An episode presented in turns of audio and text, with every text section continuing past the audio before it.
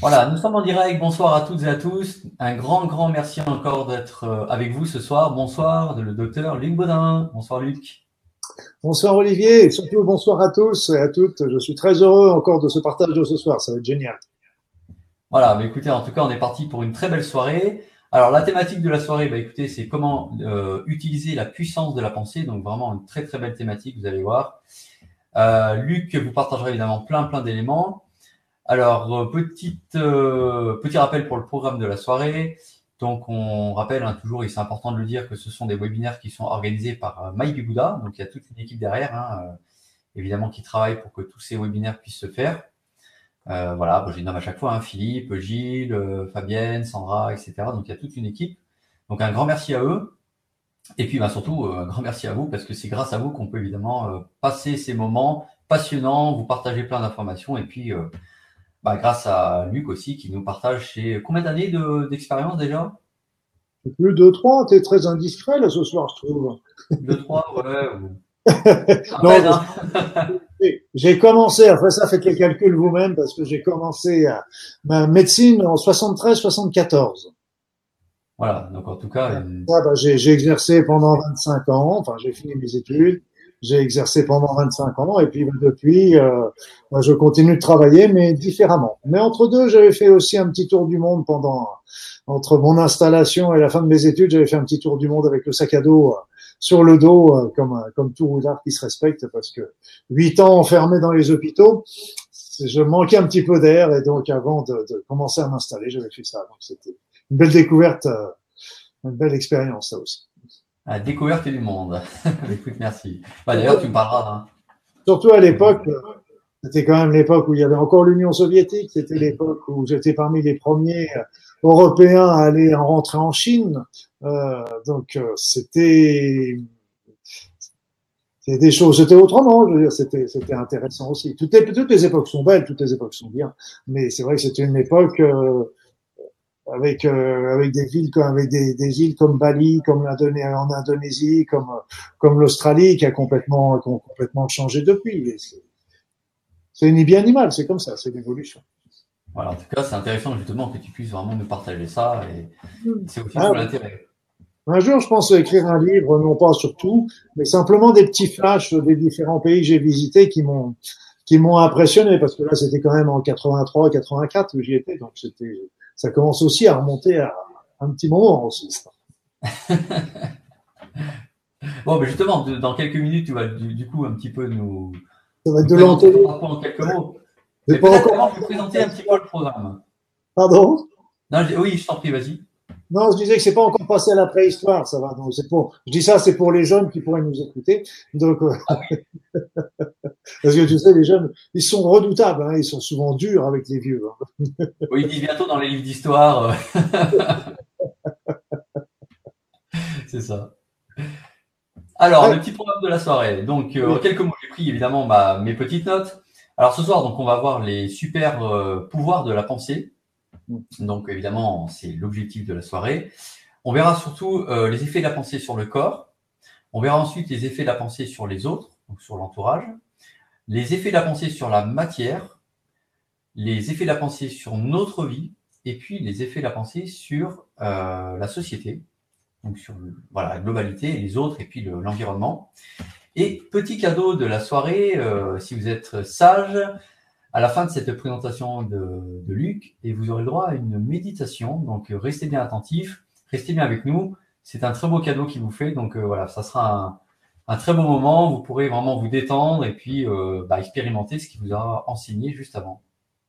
Oui, parce que de toute façon, en plus, cette méditation, il faut bien comprendre qu'elle qu'elle vient complètement en, en, dans le prolongement de ce qui va, ce qui sera dit par rapport à, à l'effet de la pensée sur notre notre environnement, sur notre notre vie et également sur euh, sur notre société. Donc ça rentre en plein dans dans ce qu'on va dans ce qu'on va décrire, ce que je vais vous décrire ce soir. Pour, parce que je, ce qui est assez impressionnant, c'est qu'en fait notre pensée, on croit toujours la connaître, on la connaît, on la, et pour cause, on la, on la, on l'utilise tout, tout à chaque instant.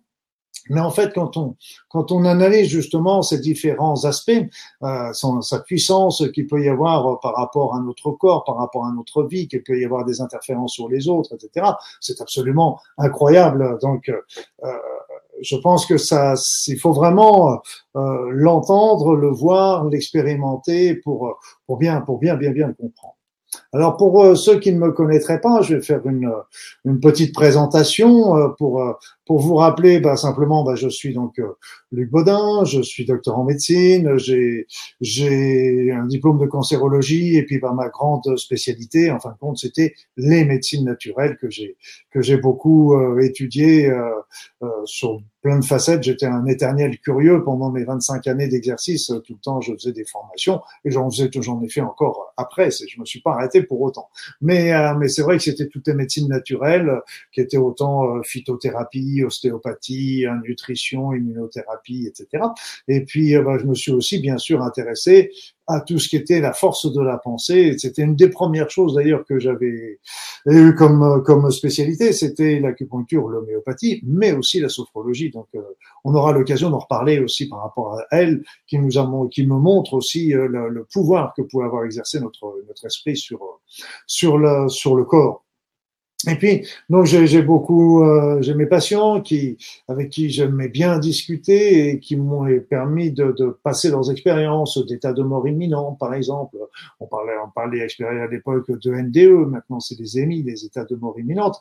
Après ça, c'est toutes les personnes qui avec les groupes de prière, avec euh, la, la, la PNL également. Puis bien sûr, comme vous le savez, je me suis intéressé et passionné sur tout ce qui était soins énergétiques également.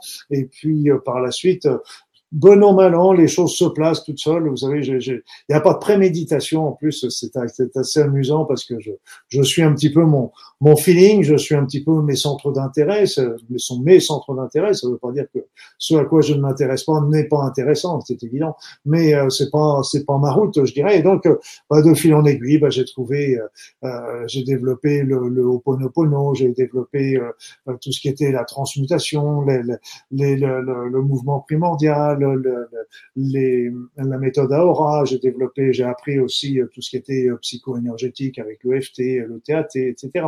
Donc tout ça, euh, c'était des éléments que, que, que j'ai développé parce que mon idée est toujours plutôt de vous donner à vous les clés déjà pour que vous puissiez déjà euh, faire pas mal de choses par vous-même sans avoir forcément besoin de passer systématiquement par un thérapeute ou un médecin. On aura toujours bien sûr besoin d'un thérapeute et d'un médecin, on est bien d'accord. Mais si on peut éviter pour des pour pas mal de petites choses à pouvoir se solutionner les choses par soi-même, c'est quand même pas mal.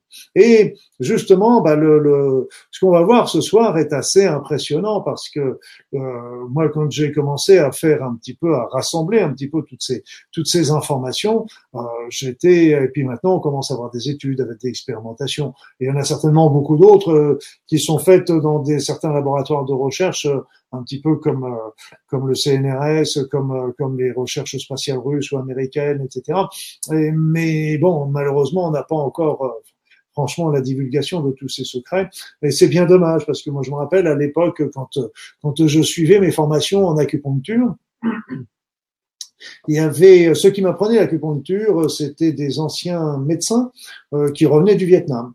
Donc j'étais dans les années, euh, c'était dans les années, bah oui, j'ai fini mes études dans les années 83, 84, donc c'était dans ces années-là. Mais tous ces médecins, en plus, étaient souvent passés, avaient, c'était des anciens médecins militaires, et ils avaient été passés par le CNRS et ils nous racontaient déjà toutes les expérimentations qui avaient été faites euh, au sein de l'armée française, mais euh, certainement que, et sans hésitation, ça a été fait par toutes ces autres, dans tous les autres pays. Et ce qui est dommage, c'est que ces expérimentations euh, sont restées du domaine secret de l'armée alors qu'elle pourrait être très intéressante pour connaître justement euh, notre euh, la constitution de notre humain, les, les limites, ça, ça, ils avaient travaillé, travaillé par exemple sur les, sur, euh, sur la reconnaissance. Ils mettaient des personnes dans l'eau et euh, dans le silence le plus complet, et puis sans, sans lumière, et, sans, et donc ils regardaient pendant combien de temps ils pouvaient rester comme ça dans, l'eau à bonne température, sans, aucun point de repère? Et donc, euh, bah, évidemment, euh, pareil, je, pense qu'il y a eu pas mal de casse-pipe aussi parmi ça. Quoi qu'il en soit, donc, euh, donc c'était des éléments qui seraient, qui, auraient été, qui seraient intéressants malgré tout à connaître, même si la méthodologie n'était pas forcément la meilleure. Alors, ce que j'ai commencé à regarder, et ça c'est aussi euh, impressionnant d'une manière générale, c'est toutes ces, toutes ces hommes et ces femmes qui ont des capacités extraordinaires. Déjà, regardons ça, regardons déjà bah, les gens qui sont des voyants, par exemple, les voyants qui sont ces personnes, ces hommes et ces femmes qui sont capables de, de vous prévenir l'avenir. Et je, je, peux vous affirmer que les, les bons sont capables de vous donner des choses tout à fait pertinentes. Mais euh, ce qu'il faut bien comprendre là aussi, j'en profite au passage pour vous dire que la voyance n'est pas, ce qu'ils vous donnent comme voyance n'est pas obligatoire. Euh, le, futur qu'ils indiquent n'est pas forcément celui qui va arriver, ça va dépendre de vous. C'est-à-dire, c'est ce qui faisait, c'est pour ça qu'on utilisait beaucoup la voyance dans les temps, dans les civilisations anciennes, parce que la voyance permettait de voir si euh, la prédiction était bonne pour le pays, pour le pour le roi, pour euh, et donc si elle était bonne, bah évidemment, il ne changeait rien. Il disait laissons tout comme ça parce que la prédiction est bonne, laissons faire les choses qui sont prévues parce que c'est magnifique et c'est très bien. Si par contre la prédiction était mauvaise, à ce moment-là, ça, ça voulait dire on va changer des choses dans le présent si bien que si on va changer des choses dans le présent, la projection qu'il y a dans le futur va changer. Et donc peut-être qu'elle va devenir meilleure avec en, en changeant des éléments du présent. Parce que rien n'est jamais établi. Quoi qu'il en soit, quoi qu'il en soit, les personnes qui sont voyants ont des capacités justement un petit peu de, de ils sont, ça tombe comme dans des trous temporels où ils sont en contact avec tous les temps, le passé, le présent, le futur, et donc mais ils ont des capacités qui sont quand même assez impressionnantes. Après ça, bah, vous connaissez bien aussi bah, les magnétiseurs qui ont ce don au niveau des mains. Vous avez, vous connaissez les barreurs de feu qui sont capables de faire aussi des choses extraordinaires. Je prends mon petit papier parce que la liste est absolument impressionnante. Regardez les sourciers aussi, les sourciers avec leurs pendules qui sont capables de vous indiquer à un mètre près où se trouve euh, la, la profondeur d'une source. Il y a des personnes qui sont dans la communication animale, qui sont capables de parler avec les animaux, qui sont capables de ressentir, euh, de travailler sur la psychologie animale, etc. Il y a des personnes qui parle avec les végétaux. Regardez cet incroyable, euh, euh, comment dire, euh, agriculteur mexicain qui s'appelle Don, Don José Carmen, qui discute avec ses plantes, qui ressent ses plantes, qui est en mode télépathique avec ses plantes et ses plantes, et en temps vont l'appeler la nuit pour pour qu'elles viennent l'arroser parce qu'ils ont soif, et ou alors ils l'appellent pour lui dire qu'ils sont malades et qu'il leur faudrait un traitement, etc. Donc cet homme est, est en relation permanente avec avec ces, ces, ces végétaux et il ne met pas plus d'engrais que les autres, il en met souvent même moins, et du naturel, et mais il, obtient des, résultats avec des tomates qui font euh, qui font trois fois, quatre fois, dix fois la taille d'une tomate normale, etc. Il a des plantes qui sont absolument gigantesques, euh, et tout ça parce qu'il communique avec ces plantes. Après ça, vous avez bien sûr, euh, je vous parlais tout à l'heure des expériences qui avaient été faites euh, au niveau des différentes armées du monde, euh, mais ce qui en a eu particulièrement qui ont été faites au moment de la guerre froide, parce que ils ont travaillé par exemple sur la télépathie entre deux, entre parce que s'il y a une guerre, une des premiers éléments qui va être visé par l'ennemi, c'est ce sont les communications. Donc évidemment, si les communications ne sont plus là, ils avaient développé, ils avaient étudié le mode télépathique entre deux jumeaux, un jumeau qui resterait à terre et l'autre jumeau qui serait dans un sous-marin et qui pourrait aussi comme ça se transmettre les ordres. Après ça, il y en avait aussi la vision à distance des personnes qui pouvaient aller regarder en territoire ennemi entre guillemets, euh, et donc ça leur a permis de repérer des bases militaires qui n'avaient pas été capables de repérer avec, euh, avec les satellites. Donc, euh, ils avaient été assez malins pour les, pour les, et donc, euh, ces des éléments sont incroyables. Il y a des personnes qui vont faire des sorties hors du corps. Vous savez très bien aussi qu'il y a des personnes qui vont avoir la notion du ressenti des énergies. On va avoir la marche sur le feu. Des personnes qui sont channel et qui vont avoir rentré en contact avec avec les, les défunts. Il y en a qui sont des prodigues, euh, des enfants prodiges comme comme Mozart, etc. Il y a, il y a des gens, des personnes qui sont absolument extraordinaires, qui ont des mémoires photographiques euh, d'une manière extrêmement précise. Il y en a qui sont dans un calcul mental. Euh, il y avait un homme, il était capable de donner le, le pi, le, le, le, nombre pi, il a donné jusqu'à, je ne sais pas combien, 60 chiffres après la virgule sans une seule erreur. Donc il y avait, il y a la lévitation, il y a les, les, les gens qui ont le don des langues, il y a le, il y a les dons d'ubiguïté, il y a les guérisons inexplicables. Il y a donc, vous voyez, il y a des personnes qui ont des forces surhumaines. Vous savez, vous avez tous entendu parler de, de cette femme qui avait été capable de soulever sa voiture, de soulever une voiture pour sauver son enfant qui était en dessous. Alors peut-être est-ce une légende urbaine, mais je pense aussi que euh, il y a quelque chose qui, qui, est très vraiment extrêmement important. Donc ce qu'il faut bien comprendre par rapport à tout ça, c'est que ce sont des gens qui ont des capacités, c'est vrai. Mais ce qu'il faut comprendre, c'est que nous avons tous le même cerveau. Et donc, ces personnes n'ont pas un cerveau supérieur ou inférieur au nôtre, pas du tout. Ils ont peut-être un don, une prédisposition, c'est vrai, euh, mais ils ont cette, nous avons tous ces capacités. Bien sûr, si on se met tous à faire du piano, on ne deviendra pas tous des Mozart. Mais si on s'y accroche bien, on pourra faire vraiment quelque chose qui va être beau, quelque chose qui va être sympa, quelque chose qui va être agréable. Et donc, on sera n'égalera peut-être pas Mozart, parce que moi, je pense que Mozart est revenu, à mon sens, c'est mon opinion, je n'engage que moi, je pense qu'il est revenu de vie antérieure où il avait déjà été un virtuose de la musique et que bah, il était déjà, il avait déjà cette prédisposition en arrivant. Mais non, n'empêche qu'au niveau de sa fonctionnement de cerveau, etc., il était exactement pareil que nous. Et on sait très bien que si on fait quelque chose, si vous vous mettez à jouer du billard, euh, au départ vous n'allez pas être très brillant, mais au fur et à mesure, les angles, la manière de taper dans, la balle, etc., va devenir dans la boule, pardon, va devenir de plus en plus, de plus en plus facile. Et puis euh, à la fin, vous n'aurez même plus besoin de réfléchir, ça se fera tout seul. Et puis si vous arrêtez de faire du billard pour faire du violon, eh bien d'un seul coup, euh, là encore, les doigts vont grincer, les cordes aussi, et puis votre oreille va être un peu dure au départ. Et puis tout ça, ça va se faire, ça va se faire en douceur. Vos gestes vont vont s'assouplir. Vous allez mieux sentir l'endroit où il faut mettre les, les doigts sur, euh, sur les cordes, vous allez mieux entendre, entendre les notes et les fausses notes, etc. Vous allez mieux entendre. Et, et qu'est-ce qui se passe? Qu'est-ce qui se passe? C'est qu'en fin de compte, quand vous avez euh, une nouvelle activité, il va y avoir ce qu'on appelle une plasticité neuronale qui se fait. C'est-à-dire que des nouveaux, des nouvelles connexions se font entre les neurones par rapport aux activités que vous êtes en train de faire.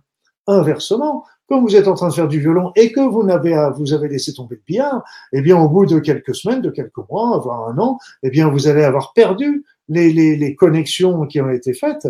Et donc, euh, si vous vous mettez à jouer du billard, bah, bien sûr, vous ne serez pas tout à fait un débutant, mais vous n'aurez plus, vous aurez perdu ces réflexes que vous aviez acquis euh, avec euh, avec l'expérience. Et eh bien là, c'est pareil. Vous voyez, c'est que ces personnes qui sont des prodiges, qui ont des capacités, qui ont des dons, eh bien, on, sont arrivés avec des prédispositions, mais nous avons tous ce cerveau et il faut bien comprendre que si on si on développait vraiment une de, de leurs activités, je suis sûr qu'on pourrait faire aussi des choses extrêmement intéressantes avec peut-être pas les égaler parce qu'ils sont, mais on pourrait on pourrait déjà faire avancer énormément par rapport à ça. Donc ça, il faut pas le perdre de vue. C'est un, c'est déjà un élément important.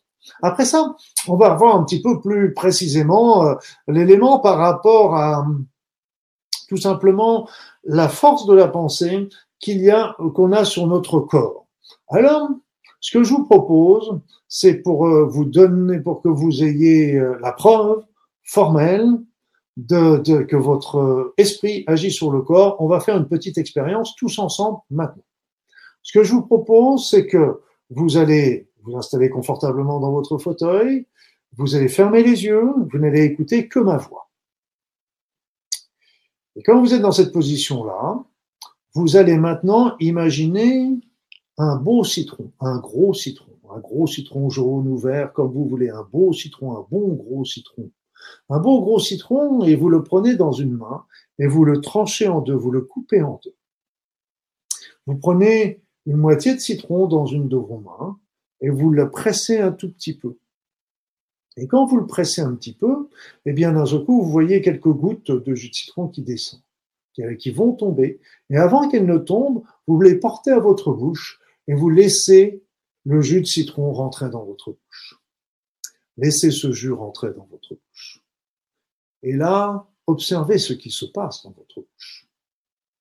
Est-ce que vous ne sentez pas la salivation qui se développe. Il y en a certains d'entre vous qui vont même sentir le goût un petit peu euh, acide du citron entrer dans leur bouche. Voilà. Ouvrez vos yeux, mes amis. Ouvrez vos yeux, mes amis, mais voyez, qu'est-ce qui s'est passé? Vous avez fait qu'imaginer un citron. Et simplement une imagination, une pensée a fait déjà que vous avez eu une action sur le corps. Donc ça vous montre bien combien la pensée peut déjà influencer votre corps. Euh, c'est la preuve formelle de, de, de, ça. Donc à partir du moment, là on est parti sur un petit exemple, mais on peut aller beaucoup, beaucoup, beaucoup plus loin. Et vous savez, l'exemple le plus classique, on le sait bien, l'exemple le plus classique, c'est notre fameux effet placebo. L'effet placebo que les médecins n'aiment pas trop, dont les médecins n'aiment pas trop parler, parce que euh, c'est un élément qu'on ne peut pas contrôler et on ne sait pas franchement euh, comment ça marche. Mais bon, ce qui est certain, ce qui est certain, c'est que ça fait quand même 30 à 35% en moyenne d'effets positifs et que ça peut monter à des, taux qui sont beaucoup plus importants, voire à 60 à 65 dans certains dans certaines indications. Il y avait des indications qui m'avaient particulièrement intéressé parce que euh, c'était des indications, des effets, pardon, euh, qui étaient objectivement euh, mesurables. du genre, on avait fait des études sur l'œdème, les jambes, le gonflement au niveau des jambes.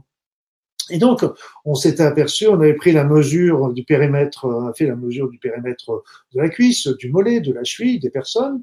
On leur a donné un phlébotomique d'une part et un, un placebo dans l'autre groupe. Et le groupe qui a pris le placebo a eu quand même près de 62 ou 63% d'amélioration ou de guérison avec le placebo, 62-63%. Et c'était d'autant plus intéressant, c'est que c'était objectivement mesurable par le périmètre euh, de la cuisse, du mollet ou de la cheville.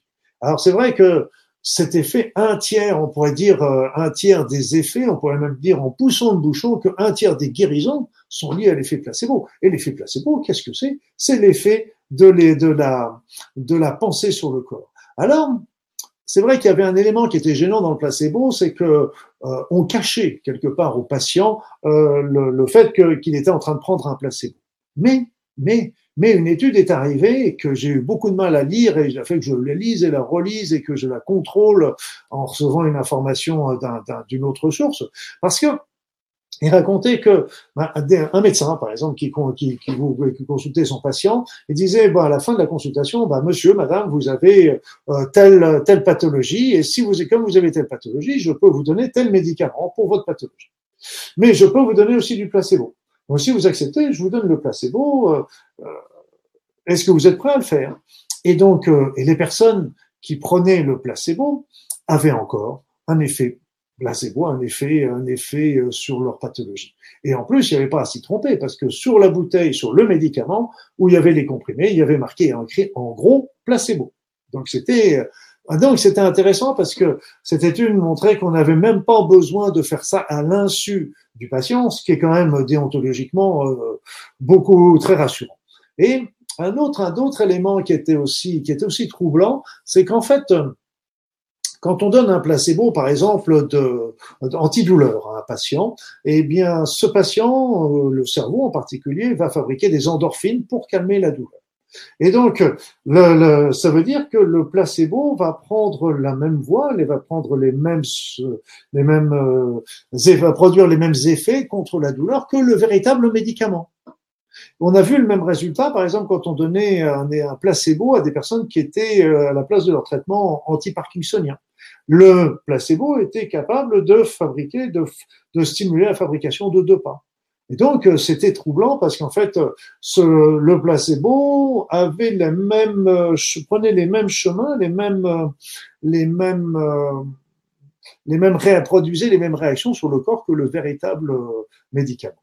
Alors, il y a, y a, y a, une, y a une explication qui est intéressante par à ce phénomène. C'est ce qu'on appelle l'intrication quantique. C'est-à-dire que quand on, quand on, dans le classique, ce qu'on voit, c'est qu'on voit euh, le placebo, poudre de perlimpinpin, avec le patient d'un côté, le médecin de l'autre. Donc il y a trois protagonistes. Mais on en oublie un quatrième. Le quatrième, c'est quoi? C'est le vrai médicament. Donc il y a le patient, le médecin, le placebo et le vrai médicament. Et quand le patient prend l'effet placebo, eh bien, en croyant prendre de vrais médicaments, en prenant un médicament pour son, contre son mal, en fin de compte, il se branche sur le vrai médicament, et en se branchant sur le vrai médicament, en recevant l'information du vrai médicament, il induit à ce moment-là les effets sur les, sur les endorphines pour la douleur, sur la dopa pour le, pour, euh, pour le, le, Parkinson. Alors c'est vrai que c'est, là c'est du domaine hypothétique, mais euh, c'est tout lieu de j'ai tout lieu de penser que c'est juste et d'autant plus que ça expliquerait justement ces cheminements différents avec avec des placebos euh, destinés à des, à des maladies différentes. Donc, vous voyez, le placebo n'a pas fini de nous étonner et euh, quand même 35%. Et je dirais que c'est dommage que les médecins n'en prennent pas davantage part parce que c'est pas quelque chose qu'il faut négliger, c'est au contraire quelque chose qu'il faut favoriser. Et comme je dis toujours, euh, vous savez, j'ai un petit côté toujours sarcastique et euh, je dis toujours, c'est bien dommage si tous les médicaments avaient 35% d'efficacité, ce serait déjà très très bien. C'est mon côté sarcastique. Ne prenez pas ça en note. Alors après ça, vous avez d'autres choses. Vous avez bien sûr, ah oui, j'ai oublié aussi, à, côté de l'effet placebo, vous avez l'effet nocebo. Nocebo, c'est-à-dire c'est que c'est exactement l'inverse. Et on a même vu, euh, euh c'est-à-dire c'est qu'il y a des personnes qui prennent de la poudre de parapapin et qui vont avoir des effets nocifs, de comme comme pour le comme, comme si c'était un médicament. Donc l'intégration quantique peut aussi exister. Et on a même fait ça, je crois que c'était sur un, on avait fait des, un, effet placé, un traitement placebo sur des personnes qui avaient du Parkinson, euh, une maladie d'Alzheimer, excusez-moi. Et donc en fait, on s'était retrouvé avec plus d'effets indésirables dans le groupe qui avait pris le placebo que dans le groupe qui avait pris des médicaments. C'est pour vous dire que l'effet nocebo est aussi quelque chose de puissant. Et l'effet nocebo, d'ailleurs, est aussi à rapprocher peut-être de l'effet du stress, de l'anxiété, de l'angoisse, parce qu'on sait très bien que le stress euh, va stimuler les surrénales, va stimuler la cortisone. À partir de là, elle va favoriser la baisse de l'immunité, elle va favoriser les irritations au niveau du tube digestif, elle va favoriser les, les donc les irritations et les, tous les troubles qu'il peut y avoir au niveau digestif. Ça va favoriser aussi euh, certaines maladies. C'est pas, ça va pas créer la maladie, mais ça va être un facteur de plus que par exemple dans, dans, dans le cancer et, donc on dans, dans les dans les hypertensions, dans le dans les problèmes cardiovasculaires. Donc on sait très bien que le stress a des répercussions très importantes et très nuisibles sur euh, plein de secteurs au niveau au niveau de notre organisme. Donc inversement, inversement, il faudrait vraiment développer cette notre fameuse pensée positive, comme l'a fait Monsieur Coué avec euh, sa phrase euh, que je trouve très intelligente, qui disait euh, de, jour en jour, à tout point de vue, ma vie s'améliore. Il avait raison cet homme, parce que c'est qu'il faut toujours mettre du positif parce que le négatif, c'est nous qui le, qui le, qui le créons. Et donc, d'ailleurs, au passage, euh, rappelez-vous aussi que le stress, c'est nous qui le créons, c'est nous qui l'imaginons, c'est nous qui l'imaginons. Alors, sauf si vraiment vous êtes brutalisé sur le lieu de votre travail, etc. C'est, c'est, c'est évident que là, c'est pas une imagination. Mais euh, de temps en temps, quand on nous met la pression de beaucoup de travail, beaucoup de, beaucoup de choses à faire en même temps, eh bien, euh, là, notre imagination, c'est là qui va travailler en disant ah, et si j'y arrive pas, qu'est-ce qui va arriver? Ils vont me mettre à la porte, etc. Donc on est déjà, c'est notre imaginaire qui nous fait imaginer bien sûr le pire et donc qui nous fait, qui nous amène le stress. Et donc il faut pas oublier que la plupart du temps, c'est nous aussi qui sommes capables de manager en plus ou en moins ce stress par rapport à cet imaginaire, en changeant, en changeant un petit peu cette vision euh, pessimiste et en visant un petit peu plus le présent plutôt que le futur. Alors donc l'effet l'effet de la pensée positive est très intéressant, tout comme l'effet de la visualisation. La visualisation, c'est que quand on, quand on est malade, je dirais qu'il ne faut pas se visualiser euh, non malade, il faut se ou guéri, il faut se visualiser en pleine santé, en train de de, de grimper les marches 4 à 4, en train de courir dans la campagne, en train de de jouer, de faire du de la bicyclette ou de jouer au ballon avec les enfants. Je veux dire, c'est là, c'est ça ce qu'il faut se visualiser en pleine santé. Et là, il fur et à mesure que cette pensée va s'inscrire dans notre dans notre corps, comme exactement le fait le placebo. Alors c'est d'ailleurs la visualisation, ça se rapproche beaucoup de l'imaginaire je vous en ai parlé aussi avec le stress. Tout ça est très lié avec notre imaginaire. Et donc encore, euh, c'était un petit peu, c'était une personne qui avait un cancer. Elle me dit oui, moi je, je, je travaille beaucoup sur la visualisation euh, et j'imagine pour le cancer que bah, mes cellules immunitaires vont attaquer mes cellules cancéreuses et puis bah, qu'elles vont les détruire et comme ça, ça me permettra de guérir. Alors je trouvais que c'était, c'est vrai que c'est c'est logique, c'est ce, qui est présenté la plupart du temps, mais c'est une situation qui est aussi euh, très désagréable, en ce sens que notre corps devient un grand champ de bataille. Et alors là, moi, je lui disais, et si on prend le problème à l'envers, un petit peu différemment, c'est plutôt qu'on dit, OK, ben, nos cellules cancéreuses, les cellules cancéreuses, elles ont, elles ont muté pour des tas de raisons euh, qui sont certainement justes. Et donc, maintenant, ben, ce qu'on va leur demander, c'est plutôt leur envoyer plein d'amour pour qu'elles reviennent dans le giron de notre organisme et qu'elles reprennent leur travail. On sait que, on sait qu'il y a euh, spontanément des cellules qui réversent, qui redeviennent normales parmi les cellules cancéreuses. On les a même appelées les cellules révertantes au niveau des cellules des tumeurs cancéreuses. Donc euh, de là, de là, on sait que les chimiothérapies sont capables de provoquer des réversions. On sait qu'un certain nombre de remèdes sont capables de, provoquer des réversions partielles, malheureusement, mais c'est toujours ça de prix. Et donc euh, on peut très bien imaginer une visualisation où on est en train de refaire revenir la maladie dans le giron de la normalité en lançant plein d'amour pour la transmuter, en la faire revenant à quelque chose de positif.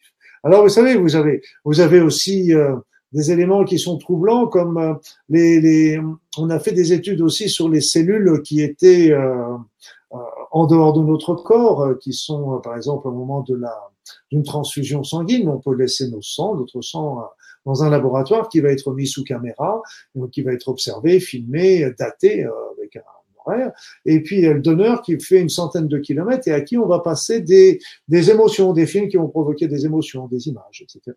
Et en fait, on va noter euh, précisément le moment où la personne va avoir son émotion et en même temps, on va aller jeter un coup d'œil immédiatement euh, euh sur sur la sur le, la boîte de pétri où il y a, le, les petites cellules, les globules blancs et les globules rouges et on s'aperçoit qu'il y a, des agitations qui se font au même moment que l'émotion a eu lieu à une centaine de kilomètres. Ça veut dire que ces cellules séparées du corps sont toujours connectées avec, euh, avec euh, l'organisme, ce qui est assez, ce qui pose quand même pas mal de choses, pas mal de questions.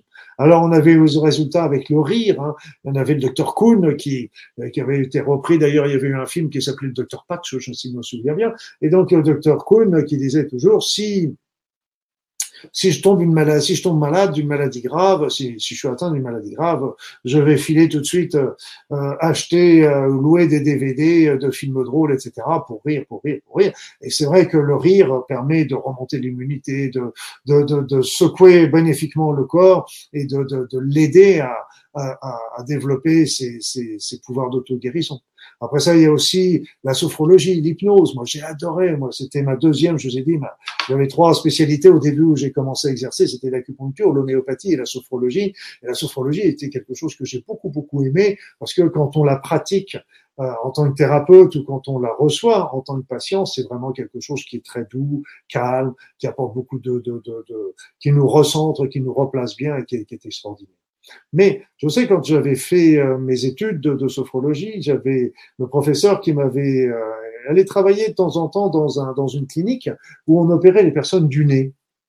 Et quand on était, on était euh, dans, dans le bloc opératoire, eh bien là, on pouvait travailler, on pouvait travailler sur les sur les saignements. Donc on mettait la personne en état sophronique pendant l'intervention, ça permettait de calmer la douleur et on pouvait même passer aussi des inductions du genre vous ne saigrez pas pendant l'intervention et après l'intervention. D'ailleurs, il y avait une fois, on avait oublié de dire et après l'intervention, et dès la fin de l'intervention, la personne s'était mise à saigner. Donc c'est c'est vraiment euh, des éléments qui sont extrêmement troublants. C'est un peu, on avait, on faisait remonter quand on s'exerçait les uns sur les autres dans l'école, on se faisait remonter au jour de nos premiers pas.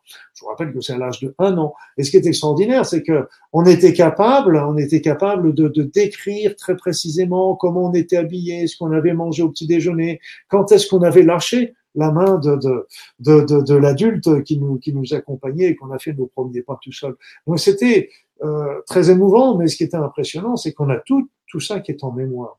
Et donc, on, on, est capable de faire des choses, ce que vous voyez même dans les spectacles, avec euh, les, les hypnotiseurs euh, spectacles qui poussent les choses un petit peu à la dérision, mais euh, ils montrent bien toutes ces possibilités qu'on a de, de même d'oublier des chiffres, des personnes qui sont capables de se mettre à l'horizontale, euh, simplement tenues euh, sous la tête et sous les chevilles. On leur met trois parpaings dessus, ils restent toujours dans cet état-là. Je veux dire, c'est des capacités qu'a notre corps euh, et notre plutôt que notre esprit sur le corps, parce que l'hypnotiseur, le il ne fait rien, il ne fait que passer l'information. Et qu'est-ce qui va faire la chose? C'est le patient, l'esprit du patient, qui va en recevoir l'information, l'information qui va être reçue, elle, par son subconscient, et donc elle va chanter le conscient, ce qui est intéressant parce que le conscient, lui, il a toujours du, il, se pose toujours des tas de questions, il met des barrages, etc. Ce qui est juste, il fait bien d'ailleurs. Mais, euh, mais le problème de temps en temps, c'est qu'il en met trop. Et là, eh bien, on a plein de ces capacités-là qu'on a fait en état sophronique, on devrait être capable de les faire à l'état normal. Il n'y a aucune raison qu'on puisse les faire à l'état sophronique et qu'on puisse pas les faire à l'état conscient. La seule différence, qu'est-ce qui vient bloquer? C'est notre euh, tous nos, nos a priori, euh, non, on n'y arrivera pas, non, c'est pas possible, etc. Mais euh, si, si on était vraiment éduqué en nous disant c'est du domaine du possible et, mon petit chéri, tu peux marcher sur le feu quand tu veux, je suis persuadé que on, on pourrait le faire et sans se poser de questions. Et tout comme on avait vu, il y avait une jeune, une petite gamine qui était en Afrique et qui se baladait parmi les lions et les et, et, tous les autres fauves avec une facilité déconcertante parce qu'elle parlait aux lions et pour elle c'était quelque chose de naturel. Donc c'est des éléments qui, qui pour nous, dans notre éducation d'adulte, on est en train de poser des peurs à nos enfants, ce qui est logique parce qu'on on, on essaie de les protéger, ce qui est, ce qui est la moindre des choses. Mais d'un autre côté, on est en train de limiter aussi ses capacités, ses croyances, de ses possibilités qu'a notre cerveau sur ce corps qui sont infinies. Et regardez simplement la, la possibilité de ces personnes qui ont des guérisons, des guérisons, les guérisons, les guérisons miraculeuses ou les guérisons inattendues ou les guérisons, euh, c'est vraiment. Euh, et moi, je pense. Euh, j'ai longtemps, j'ai longtemps regardé, euh, étudié les guérisons, guérisons dans la religion chrétienne. J'ai relu, par exemple, les évangiles qui sont intéressants aussi, parce que je me rappelle comme ça la guérison euh, qui est écrite, c'est la guérison d'une hémorroïs. Bon, Hémorroïs, c'est pas un terme très français, mais je pense que c'était une femme qui devait souffrir de gros saignements au niveau de, de, d'hémorroïdes. Et évidemment, comme c'était mal placé, elle était gênée pour en parler. Mais elle était partie voir Jésus en disant, bah, si je rencontre Jésus, je suis sûr qu'il va me guérir. Et la voilà arrivée, sauf qu'elle est à plein de personnes qui sont là tout autour de Jésus et ça lui est difficile de venir en disant, lui expliquant son cas, etc. Donc elle se dit, bah, puisque c'est ça, si je touche simplement son manteau, je serai guéri. Elle touche le manteau de Jésus et à ce moment-là, elle se sent guérie immédiatement. Mais là, Jésus, elle a touché son manteau dans le dos de Jésus. Et là, Jésus n'a pas sentir quelque chose, euh, elle n'a pas tiré sur le manteau ni quoi que ce soit. Mais par contre, Jésus s'est arrêté et a demandé qui m'a touché? Qui m'a touché? Et donc tout le monde disant c'est pour moi, c'est pour moi, ça c'est clair. Et puis euh, euh, à force d'insister, Jésus a dit oui, j'ai senti une force qui sortait de, moi. Et la femme a fini par raconter ce qu'elle, que c'était elle qui avait touché, la raison pour qu'elle avait fait, qu'elle avait senti la guérison. Et Jésus, comme dans toutes les, dans toutes les guérisons, dans tous les miracles, il disait va ma fille, va mon fils, ta foi t'a sauvé. Alors qu'il faut bien comprendre, c'est que nous, euh, on, a, on a tout de suite tendance à, à traduire va ta foi t'a sauvé, c'est ta foi en Dieu, ta foi en Jésus, ta foi en mais bon, pour moi, vous savez, Jésus n'est pas Dieu, Jésus était un être de lumière, c'était un grand guérisseur, c'était une lumière qui est arrivée sur le monde, c'est sûr, mais pour moi, c'était pas Dieu. Par contre, c'était un être extraordinaire. Mais l'élément, c'est que euh, qu'est-ce qui fait la guérison? Qu'est-ce qui a fait la guérison miraculeuse? Eh bien, et comme toutes les guérisons miraculeuses, et comme toutes les guérisons tout court, qu'est-ce qui fait la guérison? Ce n'est pas le guérisseur, ce n'est pas Jésus, ce n'est pas le médecin, ce n'est pas le thérapeute, c'est le patient. Va, ta foi t'a sauvé. Et donc le patient a fait son chemin, il a fait tout un travail sur lui-même, et quand il est arrivé, il était prêt.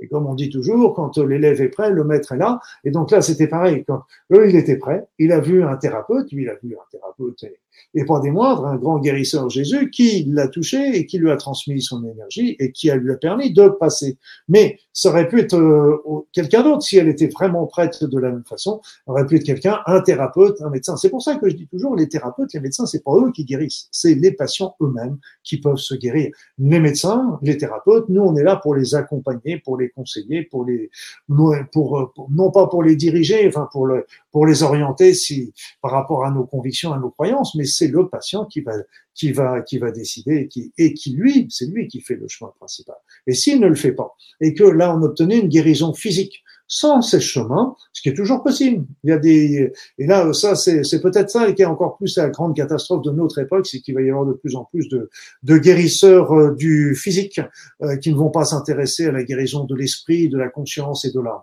Et là ça va être une catastrophe parce que bah évidemment la personne va être contente, elle est guérie physiquement, mais seulement elle a, elle a rien solutionné de son problème intérieur, de sa souffrance intérieure, et le problème reviendra sous cette forme-là ou sous une autre. Mais euh, donc c'est pour ça qu'il faut faire très attention à ces guérisons euh, simplement euh, d'ordre physique. Il faut vraiment tenir compte, si on veut une guérison totale, à faire une guérison euh, aussi sur l'ordre psychologique, l'ordre spirituel. C'est indispensable. Sinon, là, c'est tout le sens de la maladie qui est là.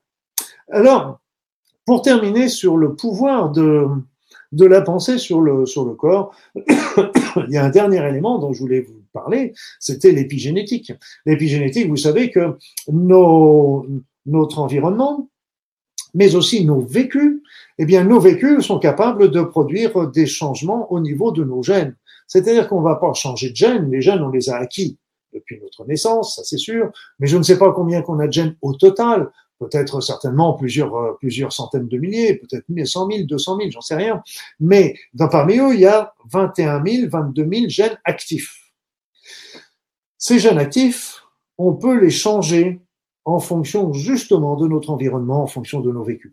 Et donc, on s'est même aperçu que quand on prend des personnes à, à, un âge donné et qu'on refait leur génome dix ans plus tard, il y a déjà 30% d'entre eux qui ont des gènes qui se sont fermés et d'autres gènes qui se sont ouverts. Selon notre mode de vie, un mode de vie sain va avoir tendance à fermer les gènes de la maladie et faire ouvrir et ouvrir les gènes de la bonne santé et de la longévité. Et inversement, un mode de vie délétère va avoir tendance à et là j'avais il y avait eu le cas comme ça il y a eu beaucoup d'exemples beaucoup d'études qui ont été faites et il y en a une par exemple sur le stress qui a montré que les femmes qui étaient enceintes au moment des événements du 11 septembre, donc elles, ont eu une peur, elles ont eu une grande angoisse à ce moment-là, un grand choc émotionnel à ce moment-là, eh bien, les enfants qui sont nés de ces femmes, eh bien, ont été, sont plus stressés que la moyenne, et ça, c'était corrélé avec un taux de cortisol plus élevé que la moyenne. Donc ça montre bien que les gènes euh, sont capables de s'ouvrir, de se fermer, et c'est transmissible aussi aux, aux, générations suivantes. Mais ça veut dire aussi que notre pensée, nos émotions sont capables d'agir dessus. Donc, vous voyez tout ce que peut faire notre euh, notre esprit, et je suis sûr euh, que notre esprit est capable d'agir beaucoup plus fortement, un petit peu comme pour ces, ces guérisons, ces guérisons miraculeuses, etc., par rapport à par rapport à notre santé, par rapport à notre corps, etc. Ça, j'en ai, moi, personnellement, la conviction, la preuve, euh, c'est une autre histoire. Mais la conviction, ça, c'est sûr. Quand on voit toutes ces guérisons inexpliquées, ces, prolongations euh, absolument incroyables, je me rappelle comme ça d'une, d'une femme, euh, que j'ai, qui m'a beaucoup impressionné. C'était pas une de mes clientes, mais elle avait, elle avait un grand, grand cancer extrêmement avancé, extrêmement évolué. Et puis, elle mangeait presque plus rien, elle buvait à peine, mais elle avait quelques semaines plus tard une réunion familiale où tous ses enfants, petits-enfants, tout le monde était là, tout, le monde serait là. Et cette femme a tenu avec l'air du vent jusqu'à ce jour-là. Ça vous montre aussi la puissance de cette pensée qui est là, de cette intention, de cette volonté. Le jour, c'était un dimanche, le jour, le dimanche, euh, toute la famille était là, elle est venue à table, elle a mangé avec eux, ce qu'elle a pu sans doute, mais elle a mangé avec eux, elle a participé avec eux. Et moi, j'étais de garde ce dimanche-là, on m'a appelé vers le coup de 5 heures en me disant venez vite, elle va très mal. Et puis en fait, bah, cette femme, euh, elle était en train de s'éteindre, tout doucement. Elle avait fait, elle avait vu ce qu'elle avait eu envie de voir. Et quand on s'est regardé, on s'est très bien compris, cette femme et moi, et puis elle, euh, il n'y avait rien à faire. Je veux dire, c'était, c'était, elle avait vraiment euh, été jusqu'au bout, et puis là, elle, lâchait, elle partait. Voilà. Donc c'était, c'est vraiment, c'est pour vous montrer comment, comment notre esprit peut agir, peut moduler des grandes choses sur notre vie. Nous sommes toujours les seuls maîtres de notre destin. Alors, on peut aussi euh, s'apercevoir que notre pensée influence aussi les autres. Et ça aussi, c'est important à bien comprendre. Vous savez, il y a des fois, vous allez pouvoir sortir de chez vous, vous êtes en super forme, il fait bleu, les yeux, il fait, le ciel est bleu, les oiseaux chantent, et puis vous rencontrez votre voisine qui est complètement déprimée euh, parce qu'elle a perdu son mari, elle a des gros problèmes de santé, parce qu'elle a perdu son chien, que sais-je. Donc elle est déprimée pour des tas de bonnes raisons, de raisons qui sont justes. Mais euh, donc si vous voulez, c'est qu'elle a un gros nuage noir au-dessus de, de sa tête. Vous, vous avez le ciel bleu avec le soleil. Et donc quand il va y avoir cette discussion, il va y avoir un passage de, de, de, de pensée, d'énergie, etc. Et qu'est-ce qui va se passer? Ben, Quand vous allez repartir, soit vous allez avoir retransmis un petit peu de rayon de soleil à cette femme, soit elle, elle va vous passer, vous avoir passé un petit peu de ces, de ces nuages gris, mais il va y avoir quelque chose qui va s'être transmis au, niveau de, de la pensée. Et, euh, et là, vous savez, euh, la, la la notion de cette euh, pensée. On avait même eu une étude qui était très intéressante.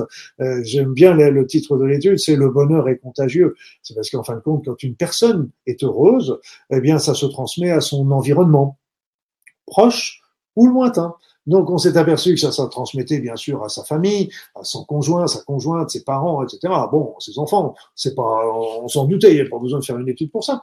Mais on s'est aperçu que c'était transmissible aux, amis, aux amis des amis et aux amis des amis des amis. Donc trois générations d'amis et la troisième génération ne connaissait même pas celui qui était heureux et pourtant bénéficiait de cette de cette aura. Et puis on s'est aperçu aussi que ça ça rayonnait sur plusieurs euh, plusieurs kilomètres à la rue. Donc ça vous montre comment cette cette notion de la pensée peut très bien agir également par rapport à ça. Alors après, vous avez aussi tout ce qui était les groupes de prière qui m'avaient beaucoup impressionné avec avec Maggie Lebrun qui avait travaillé. J'avais eu l'occasion d'aller voir deux trois fois. Euh, je crois qu'il était à Grenoble si je me souviens bien. Et, euh, donc euh, c'était c'était extraordinaire ces groupes qui étaient en fin d'année. Il y avait des groupes de, de 400, 500 personnes qui étaient là tous réunis pour penser aux patients qui allaient venir un par un sur l'estrade euh, pour bénéficier des prières de tout ce groupe, toutes prières, toutes religions confondues, je tiens à le dire. Il y avait même des gens qui étaient athées, qui étaient là simplement pour envoyer des bonnes pensées, etc. Et bon, Maggie, je sais pas, je sais pas ce qui, si elle a suivi euh, le domaine, euh, l'évolution, euh, si elle a fait des, recherches par rapport aux, effets sur la santé des personnes. Mais bon, de toute façon, ce qui est sûr, c'est que ça a transformé les personnes sur le plan psychologique. Ça, c'est indéniable. Les personnes ressortaient de là illuminées parce que quand elles, recevaient toute cette énergie, tout ce bonheur, toute cette joie, toute cette attention, ça leur faisait un bien énorme. Après ça, sur leur santé, je n'en sais rien. Par contre, ça a été étudié d'une manière beaucoup plus euh, très sérieuse, euh, pas, pas, plus sérieuse parce que Maggie faisait ça d'une manière très sérieuse, mais euh, fait d'une manière plus médicale, je dirais, sur euh, Harvard aux États-Unis. Et on s'est aperçu, par exemple, quand on prenait, ils avaient pris un groupe de, de, de, malades, ils avaient séparé un service hospitalier, les malades d'un service hospitalier en service de cardiologie. Ils l'avaient séparé en deux groupes. Un groupe qui bénéficiait des prières, l'autre qui ne bénéficiait de rien du tout. Et donc, euh, dans, le, dans le groupe qui bénéficiait des prières, eh bien, on s'est aperçu a posteriori que les malades avaient une évolution meilleure que le groupe qui n'avait pas bénéficié des prières, toutes pathologies confondues. Et ce qui était intéressant pour les médecins, et ça c'était remarquable, c'est que la différence entre les deux groupes était statistiquement significative. Donc c'est quelque chose qui est, qui est toujours intéressant à, à, bien, à bien signaler. Et donc euh, ce qui était aussi très curieux, et euh, là encore le plus troublant, c'est que euh, dans le service, ni les médecins, ni les patients savaient qu'il y avait un groupe de prière qui, qui, qui, qui travaillait pour eux, qui priait pour eux. c'est pour vous dire que c'était complètement en dehors de toute connaissance et de toute interférence par rapport à ça. Donc il y a eu plein d'autres expériences qui ont été faites dessus. Il y avait même un, un de mes collègues qui était euh, anesthésiste au, euh, aux États-Unis, qui avait fait ses études et, sur, sur l'effet de la prière et qui avait dit à la fin, je laisse tomber euh, même mon anesthésie pour me consacrer à cette prière parce que c'est de la pensée positive la prière. Mais on amène encore en plus une, une énergie qui est encore remarquable. C'est une énergie spirituelle, une énergie divine qui est encore plus puissante et ça agit en plus, ça agit sur soi. On sait très bien que la prière va avoir une action aussi sur nous, elle va changer des choses, elle va nous, quand on la prie sur nous, mais ça va avoir aussi une action sur les autres, et ça aussi c'est extraordinaire. Alors, il y a aussi l'expérience du centième singe, où, on s'est aperçu qu'en fin de compte, euh, il n'était pas nécessaire euh, que, que la majorité d'une population euh, ait changé une habitude pour que le groupe change on s'est aperçu qu'en fait, il s'est aperçu avec l'histoire du cinquième charge, on s'est aperçu qu'il a suffi qu'une minorité on parle de 100 singes, mais c'est un chiffre complètement arbitraire, qui a changé des habitudes, une habitude, c'est-à-dire en l'occurrence, ils s'étaient mis à, à, nettoyer les aliments, euh, les, les, les patates douces qu'on leur lançait avant de les consommer, parce qu'ils avaient, ça leur évitait que ça tombe par terre et de manger le gravier, etc. Donc, s'ils étaient, il a suffi qu'il y ait une minorité, une centaine de singes, c'est un chiffre fictif, mais c'était pour donner une idée, eh bien, pour que d'un seul coup, tous les singes de l'île se mettent à changer leur, leur, euh, cette habitude. Mais c'était pas tout. C'est que ça n'a non seulement été pour les singes de l'île, mais ça a été aussi transmis aux singes des autres îles, voire aux singes du continent, alors que les singes n'avaient aucune connexion entre eux, euh, euh, entre les îles, entre, entre le continent, ils avaient, il n'y avait aucune connexion entre les singes, entre les populations de singes. Donc ça montrait bien, là encore, que ça se transmettait aux autres. Et ce qui était intéressant aussi, et ça on pourra garder-le dans un coin de votre tête parce qu'on en reparlera un petit peu à la fin de cette, de cette conférence, et c'est qu'en fin de compte, il a suffi qu'il y ait une minorité qui agisse, qui change, pour que la majorité euh, suivent et se transforment. Donc ça aussi c'est très très intéressant. Vous voyez, ça c'était la notion de la de l'effet de la de la pensée sur de l'effet de la pensée sur les autres. Donc on a vu l'effet de la pensée sur notre corps, on a vu l'effet de la pensée sur les autres, et puis maintenant on va pouvoir aussi parler de l'effet de la pensée sur la matière. Et donc euh, bah, un des premiers qui nous a qui nous a montré ça, c'était quand même Masuru Emoto, qui est un qui était notre euh, japonais qui était absolument euh, sympathique, agréable, j'ai eu la joie de, de rencontrer, mais euh, et c'était c'était quelqu'un qui qui a travaillé sur l'effet de, de, la pensée sur l'eau, sur la cristallisation, donc la cristallisation qu'on obtenait à partir de cette eau. Donc c'est-à-dire que si on si on envoyait une pensée négative euh, sur euh, sur un verre d'eau et puis euh, dans l'eau sur l'autre verre d'eau on envoyait une pensée d'amour par exemple et qu'on prenait ces eaux qu'on allait mettre euh, au frigidaire et qu'on est cristallisé, qu'on est gelé et qu'on regardait après ça les résultats des cristallisations sous microscope, les cristallisations obtenues par le par l'eau qui était laquelle on avait envoyé de l'amour, eh bien tout simplement étaient régulières, très harmonieuses et très jolies, contrairement à ce qui avait, ce qu'on obtenait avec euh, les pensées négatives, les pensées de haine, les pensées de guerre.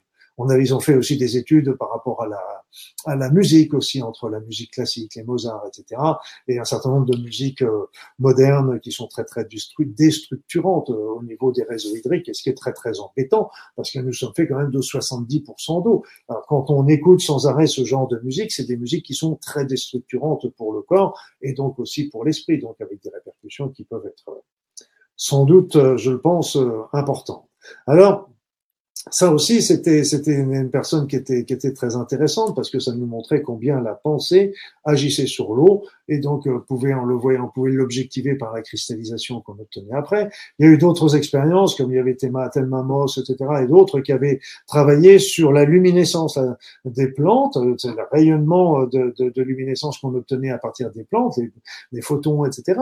Et donc, selon la pensée qu'on émettait, à la plante, eh bien cette pensée, euh, euh, eh bien si elle était positive, eh bien là encore la luminescence augmentait. Si elle était négative, elle diminuait. Et là encore, euh, si, si on lui demandait d'augmenter ou de diminuer, la plante était capable aussi de changer ce genre de choses. Donc c'est pour vous dire aussi qu'on est capable aussi d'intervenir par rapport à ça. Et après ça, vous avez le dernier plan qui est un point important aussi, c'est la notion de la physique quantique. La physique quantique qui, euh, nous les premiers physiciens, étaient euh, sortaient de la physique de Newton, donc ils n'avaient pas l'habitude que leur pensée puisse influencer, leur euh, influer sur le résultat de leur analyse. on s'est aperçu avec la physique quantique que la pensée influe sur euh, sur euh, les résultats de l'analyse du genre euh, s'il y avait une personne qui voulait un physicien qui voulait faire telle expérience et qui se disait tiens je vais obtenir un résultat sur le domaine énergétique ondulatoire il obtenait ce résultat sur le domaine énergétique ondulatoire.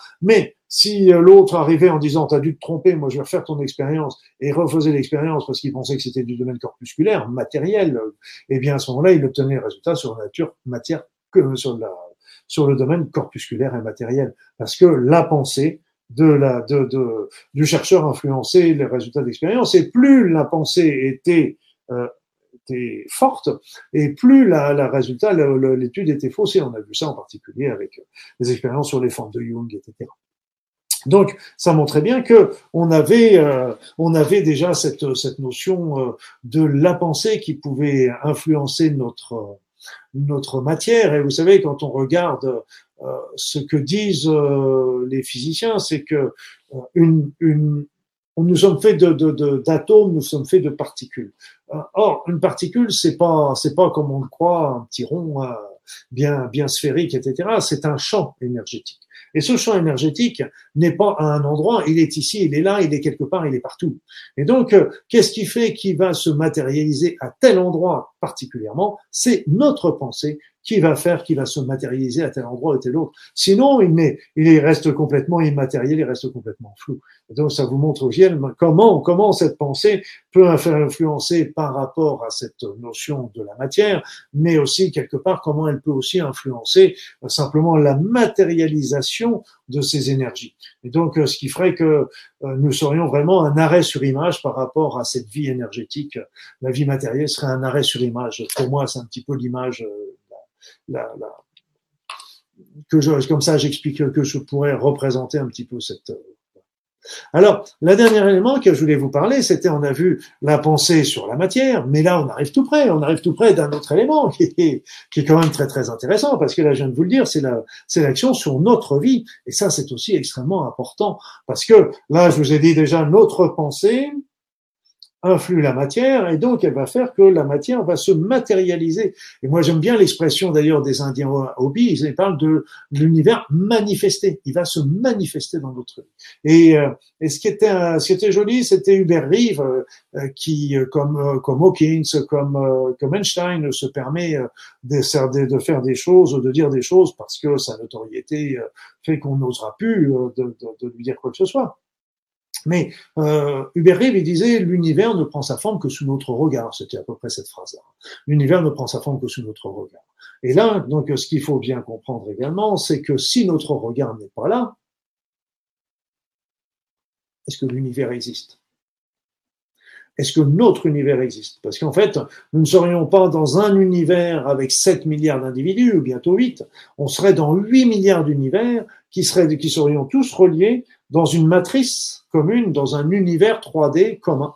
Et donc, euh, mais on, a des passages d'informations, un petit peu comme ce qu'on est en train de faire ce soir, où je vous transmets un certain nombre de, de, de connaissances, d'éléments que j'ai pu étudier, etc. Et puis, bah, vous, vous allez certainement m'en transmettre à votre tour. Et c'est comme ça que ça se fait toujours dans les deux sens. Et c'est ça qui est, qui est absolument génial dans notre vie. Mais euh, c'est donné, c'est que nous sommes tous dans notre monde. Et, et ce qui se passe dans notre, dans votre monde, euh, n'est pas forcément exactement la même chose que ce qui se passe dans le mien. Et, et là, donc c'est pour ça que mon monde n'existe que quand ma pensée est présente et quand ma pensée n'est pas là. Est-ce que mon monde existe?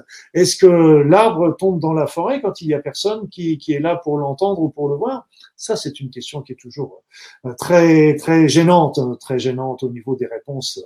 Alors, sur notre vie, sur notre vie, ben, je vous ai montré déjà que ça agissait sur la matière, mais aussi notre vie, notre les physiciens quantiques parlent aussi de ce de cet univers 3D, de cette matrice, si je peux de conscience, moi j'aime pas trop matrice, je préfère de cette conscience universelle qui qui engloberait notre univers. Et donc dans cette dans cette conscience universelle, eh bien euh, ce notre pensée, notre, notre, cette conscience universelle contiendrait un nombre extraordinaire de potentiels. Je dirais quelque part, tous les potentiels sont là, présents. Donc, euh, ils sont peut-être pas à l'infini, mais pour notre, pour notre petite conscience, nous humains, ils sont, ils nous paraissent à l'infini. Toujours, ça, c'est sûr. Est-ce qu'ils sont vraiment à l'infini? Je ne le pense pas quand même, mais euh, pour nos petites consciences humaines, ils nous, ils nous paraissent très très. Et nous, notre pensée, notre pensée va attirer à nous le potentiel qui lui correspond.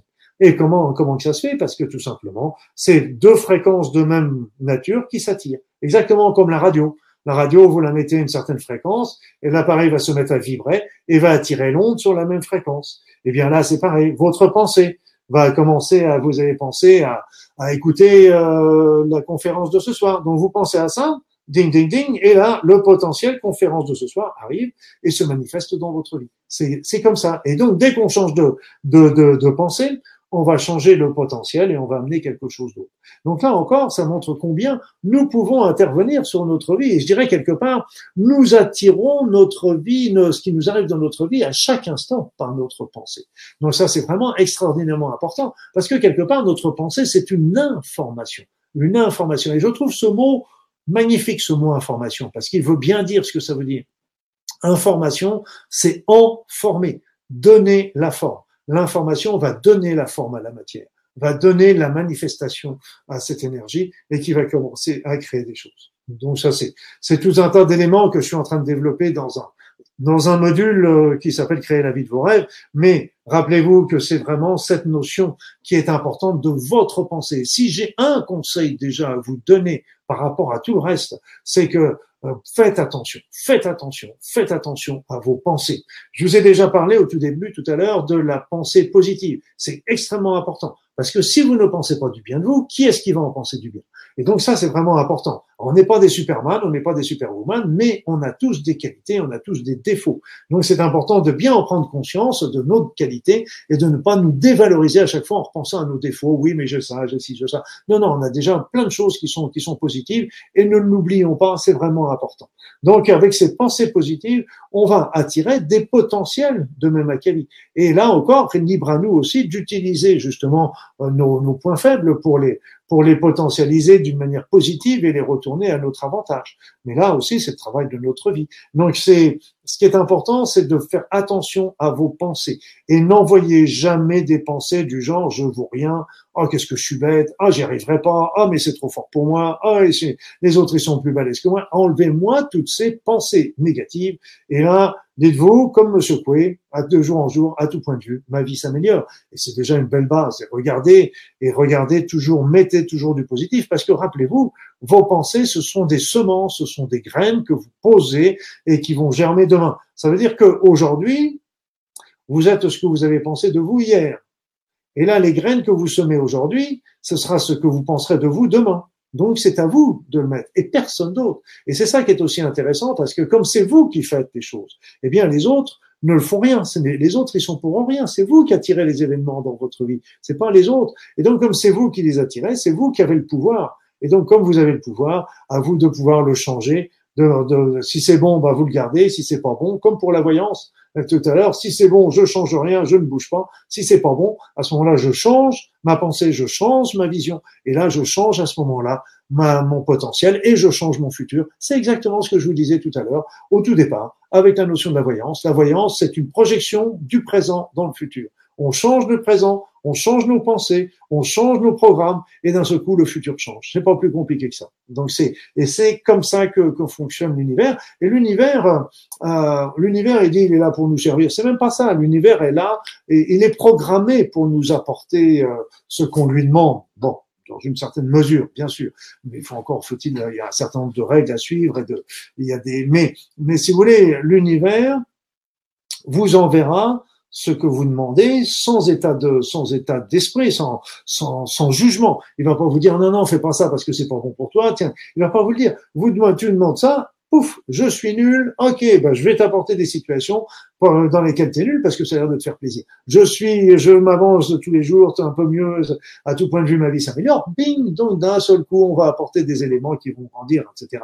Donc ne laissez jamais des pensées négatives vous dominez sur vous-même et sur les autres, bien sûr, mais sur vous-même d'abord et sur les autres ensuite, parce que si vous en envoyez une, envoyez tout de suite une pensée positive pour effacer la précédente et changer les choses. Ça, c'est vraiment extrêmement important parce que c'est vous qui êtes le maître de votre destin et c'est par votre pensée. Malheureusement, on est très dominé par nos pensées inconscientes, mais on est capable, si on prend bien bien l'aspect de ça, si on en prend bien euh, le, poids, eh bien là, on peut faire vraiment conscientiser nos pensées de plus en plus et faire que les choses deviennent beaucoup plus douces par rapport à nous.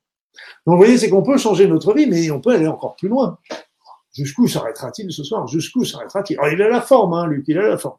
Donc, là, le, je vous ai dit que l'univers était un vaste champ potentiel, mais avec ce potentiel, on peut changer notre vie mais on peut changer notre monde et on peut changer notre univers.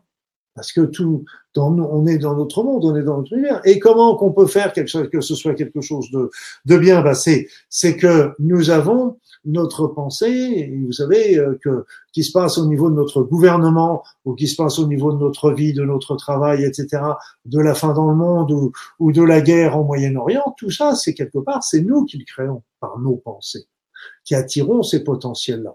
Ah, donc, à nous aussi de changer. Alors, euh, on peut changer nos pensées, on peut changer nos programmes. Et puis, il y a un autre élément qui est aussi extrêmement intéressant, c'est que on peut aussi utiliser une puissance de notre esprit. Et ça, il faut comprendre que tout à l'heure, au tout début, je vous ai parlé de tous ces hommes et toutes ces femmes qui avaient des talents extraordinaires, les, prodiges, les, gens qui ont des mémoires photographiques, qui ont des, visions à distance, etc. Ok, tout ça, faut bien comprendre qu'il y a encore, euh, il y a quelques dizaines d'années, 20 euh, ans, 30 ans, 40 ans, c'était du domaine du don. Il fallait le don, la capacité de le faire. Ce qui se passe aujourd'hui, c'est qu'on a un niveau vibratoire de la Terre qui monte d'une manière faramineuse. Je dis bien faramineuse. Je dirais qu'en en l'espace de 30 ans, il a pratiquement quadruplé quatre fois plus important.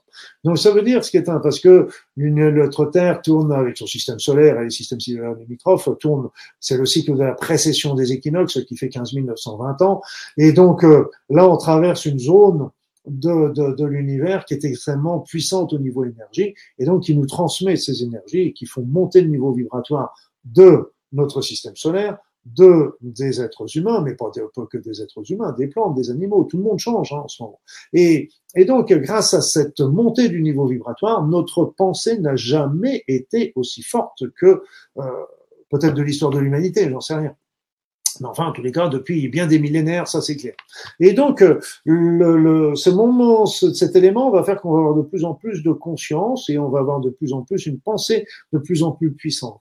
Et donc, cette pensée va être très, très intéressante parce que de plus en plus puissante, on va pouvoir l'utiliser de plus en plus pour nous, sur nous. Si on laisse sauter un petit peu nos blocages, nos croyances qui nous cassent, euh, c'est, c'est... après ça, on pourra travailler également sur les autres pour les aider, comme dans les groupes de prière, etc. À partir du moment où ils sont demandeurs, on ne ferait, enfin, faut pas intervenir si les personnes ne sont pas demandeuses. C'est très important de respecter toujours ce libre arbitre. Et puis après ça, on pourra travailler sur la matière, si euh, comme pour les comme pour les pour ces, ces végétaux qu'on peut qu'on peut faire pousser avec la avec la pensée d'amour, etc. On peut travailler sur notre vie et ça va et là, elle est entre la demande, le moment où on fait une demande et le moment où la reçoit, on reçoit la réponse, ça vient de plus en plus rapide, de plus en plus court. Avant, il fallait attendre plusieurs jours, voire plusieurs semaines. Là, maintenant, c'est pratiquement une histoire de quelques heures, de quelques heures, de quelques jours. C'est très très rapide. Mais on peut aussi changer notre notre univers. Et ça, je dirais qu'on a, on est à l'époque où on doit, on a, on doit, on devrait avoir euh, arrêté de penser à des révolutions dans la rue où les gens se tapent sur les uns sur les autres et ça ne donne rien parce qu'on sait très bien euh, que toutes les guerres, toutes les révolutions, si ce n'est qu'apporter un peu plus de misère, euh, un peu plus d'agressivité, un peu plus de rancœur et de rancune, ça n'apporte rien. Et donc, il serait peut-être temps de changer les paradigmes. Il est peut-être temps qu'il de changer de paradigme parce que depuis le nombre de milliers d'années où on fait des guerres et que ça en est toujours au même point, il serait peut-être temps de se dire on peut peut-être penser autrement. Et justement, grâce à cette montée des niveaux énergétiques, grâce à cette montée de la puissance de notre conseil, grâce à de cette conscience, grâce à la puissance de notre esprit, on peut changer de plus en plus les choses, d'autant plus que, rappelez-vous l'histoire des 100 singes, c'est qu'on sait qu'il n'y a pas besoin que ce soit une majorité de personnes qui le fassent, il suffit qu'il un minimum de personnes qui soient suffisamment actives pour le faire. Et qu'est-ce qu'il faut faire? Eh bien, tout simplement faire exactement ce qu'on ne fait pas. On fait, il faut faire exactement ce qu'on fait pas. C'est-à-dire, c'est qu'on fait, qu'est-ce qu'on fait pas? La c'est qu'on fait pas, c'est qu'on n'envoie pas d'amour. On est, vous savez, sur la Terre, on est là simplement pour expérimenter l'amour. Et on est très loin de l'expérimenter. Et pourtant, quand on naît, quand on vit dans l'amour, quand on envoie de l'amour à l'autre, ou quand on reçoit de l'amour des autres, qu'est-ce qu'on est bien? Par contre, quand on est dans la haine, quand on est dans la rancœur, quand on est dans la rancune, dans la jalousie, c'est des acides qui nous rongent de l'intérieur, qui nous font du mal, et on se sent mal, et on se sent triste, on se sent malheureux. Alors que dans l'autre, on est bien. Et qu'est-ce qui nous empêche de laisser tomber nos rancœurs, notre jalousie, etc., pour enfin vivre heureux, etc. Est-ce que c'est si important? Je disais encore tout à l'heure un article qui disait est-ce que c'est si important d'avoir raison? Euh, Est-ce qu'il vaut mieux pas accepter d'avoir tort et puis euh, d'être heureux? Question intéressante. Et donc, euh, l'amour, l'amour va, va, nous donner beaucoup de, de ces informations-là et qui sont, qui sont absolument euh, importantes et remarquables. Et donc, quand on envoie de l'amour, quand on gêne, quand on génère de l'amour, et quand on envoie de l'amour à l'autre, il y a un phénomène très simple qui se passe, c'est qu'on monte le niveau vibratoire de l'autre et de nous-mêmes. Donc, en montant le niveau vibratoire de l'autre, en montant le niveau vibratoire, c'est-à-dire que la personne à qui on va envoyer cet amour va, va commencer à vibrer dans des strates hautes, élevées, dans les strates de la, la, compassion, de l'empathie, du partage, de l'équité, de la justice, etc. Par contre, quand on envoie des pensées négatives, eh bien, on va obtenir exactement l'inverse. On va avoir des, des personnes qui vont les emmener, on va les emmener vers le bas et on va les emmener tout simplement vers euh, vers les actions égoïstes, vers les malversations, vers euh, vers les, la, recherche de pouvoir, de puissance, que sais-je. Et donc euh, quelque part, c'est nous, à cause, avec les, les, les énergies qu'on lui envoie, bonnes ou mauvaises, eh bien, qui, qui généreront aussi des états de fait qu'on peut rencontrer chez nos gouvernants, par exemple.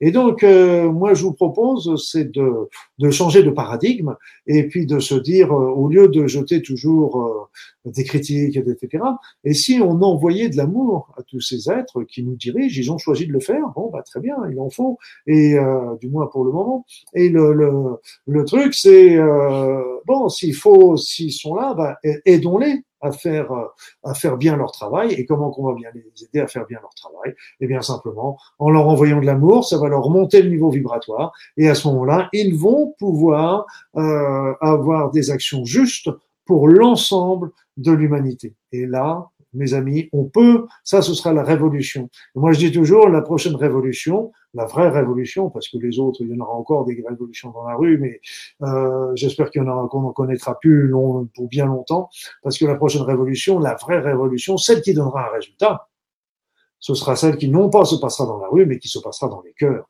Et puis vous pouvez faire ça n'importe où. Vous envoyez de l'amour euh, quand vous êtes pris dans les embouteillages, coincé dans un ascenseur, euh, avoir deux minutes à perdre, etc. Vous envoyez de, vous envoyez de l'amour et on vous en voudra jamais euh, parce que vous avez envoyé de l'amour au gouvernement. c'est pas possible. C'est pas, c'est, c'est, ce serait complètement ridicule. Et donc, d'envoyer de l'amour, et moi, eh bien, ce que je, ce que je vous propose, c'est qu'on va faire une petite méditation, tous ensemble, et puis on va travailler euh, sur euh, sur l'amour, mais on va travailler sur l'amour au sens au sens large, si vous le voulez bien. Voilà, donc on va faire.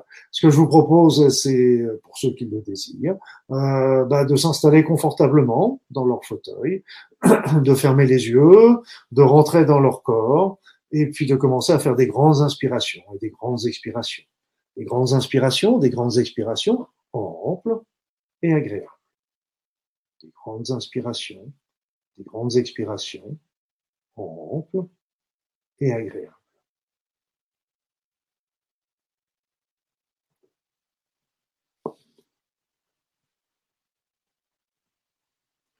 tout en continuant de respirer amplement, agréablement.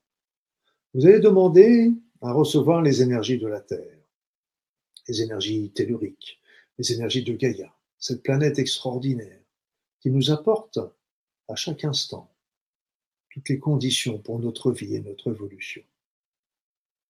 Alors, faites appel aux énergies telluriques, ces énergies chaudes, puissantes, qui vont rentrer par votre bassin et qui vont venir euh, envahir votre corps, afin de régénérer chaque fibre, chaque cellule, chaque particule, chaque organe de votre corps.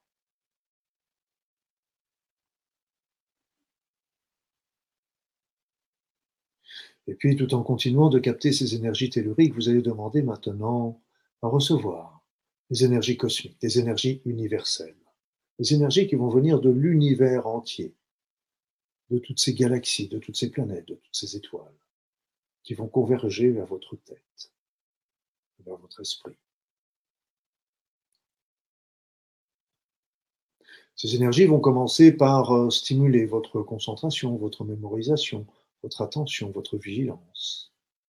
Mais aussi, elles vont rentrer dans votre corps pour se mêler avec vos énergies telluriques, afin de régénérer l'ensemble de votre corps physique et de tous ces corps subtils qui font partie de vous, ce corps de la conscience ce corps spirituel, ce corps de l'émotion, ce corps éthérique.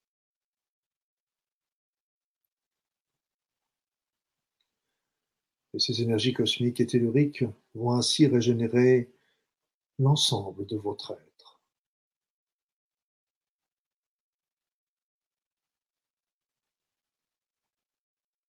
Et tout en continuant de recevoir ces merveilleuses énergies, vous allez commencer à en détourner une partie vers votre cœur.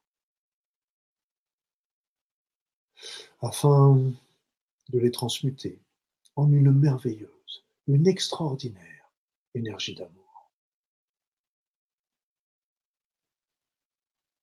Et cette énergie d'amour, vous allez commencer tout simplement à vous l'envoyer à vous-même. Parce que Parce que vous êtes quelqu'un de bien, vous êtes quelqu'un de superbe, quelqu'un d'extraordinaire. Il n'y a pas un seul autre être dans tout l'univers qui soit semblable à vous. Alors vous avez des qualités, des, talents qui ne demandent qu'à se développer si vous leur en donnez l'opportunité. Alors, aimez-vous très fort et ne laissez jamais personne vous négliger, vous dévaloriser, pas même vous-même. Alors ces énergies d'amour, vous allez l'envoyer, cette énergie, vous allez l'envoyer vers votre corps afin de remercier ce corps de toutes ces belles expériences qu'il vous fait vivre. Quelquefois, elles sont douloureuses, mais elles sont toujours euh, très porteuses d'enseignement. Même si sur le, elles sont un peu difficiles au tout départ. Alors aimez ce corps, aimez ses jambes, aimez ses bras, aimez ce jambes et ce tronc, aimez cette tête, aimez ces corps subtils qui sont dans d'autres espaces-temps, mais qui font partie intégrante de vous-même.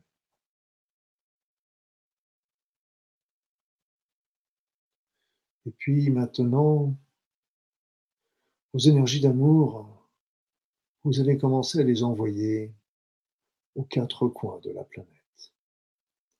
Vous allez l'envoyer aux quatre coins de la planète afin que vos énergies d'amour recouvrent l'ensemble de la planète. Ces énergies vont aller de plus en plus vite et de plus en plus loin pour recouvrir euh, l'Europe, l'Amérique, l'Afrique, le Moyen-Orient, l'Asie, l'Arctique, l'Antarctique, tout l'océan Pacifique.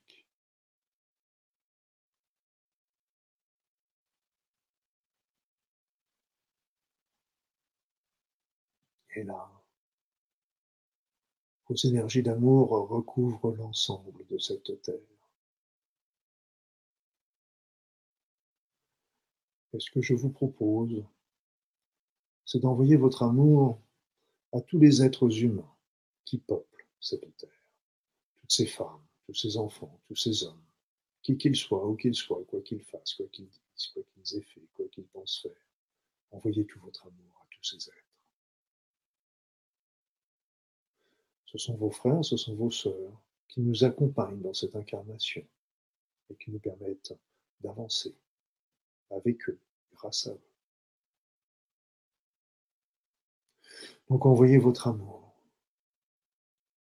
en pensant plus particulièrement à celles ou à ceux qui sont dans la difficulté, dans la maladie, dans l'injustice, dans la violence, dans la guerre, dans les révolutions, dans les attentats, dans la famille,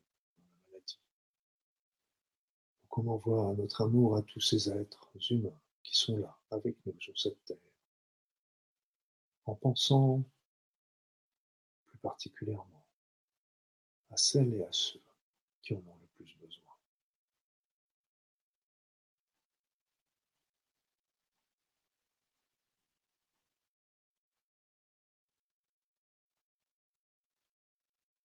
Et puis, nous allons aussi nous envoyer notre amour à tous les dirigeants de cette planète, que ce soit les dirigeants politiques, financiers, économiques, militaires, que sais-je. Tous ces hommes et toutes ces femmes qui ont décidé de diriger nos pays, de diriger l'humanité, de nous guider, qui ont pris cette lourde charge sur leurs épaules. Alors, nous allons les aider à faire les meilleurs choix à prendre les meilleures décisions pour l'ensemble de l'humanité, en leur envoyant toutes ces énergies merveilleuses qui sortent de notre corps et de notre cœur, et qui vont ainsi leur donner la force de pouvoir imposer des idées de justice, et qui vont leur donner aussi des inspirations pour euh, les meilleures lois, les meilleurs décrets, les meilleures directions qui sont à donner à l'humanité. Alors, on envoie notre amour à tous ces dirigeants, qui qu'ils soient, où qu'ils soient, quoi qu'ils fassent, afin de les aider à réaliser leur travail de la manière la plus juste possible pour l'ensemble des êtres humains.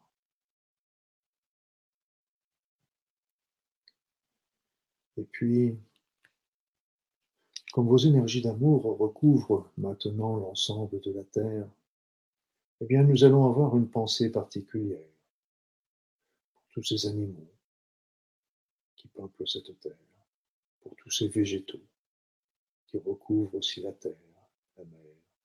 Et nous allons penser aussi à notre planète Gaïa, cette planète extraordinaire qui nous donne à chaque instant les conditions optimales pour notre vie et notre évolution. Et ces animaux, ces plantes, cette terre sont toujours là présents pour nous, bien que nous sommes en train de les abîmer, de les faire souffrir. Mais ils sont toujours là pour nous. Alors, euh, nous pouvons les remercier tous parce que s'il n'était pas là,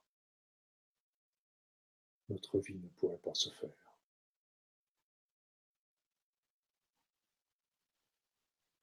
Merci donc à tous ces animaux, tous ces végétaux à cette magnifique planète, la Terre.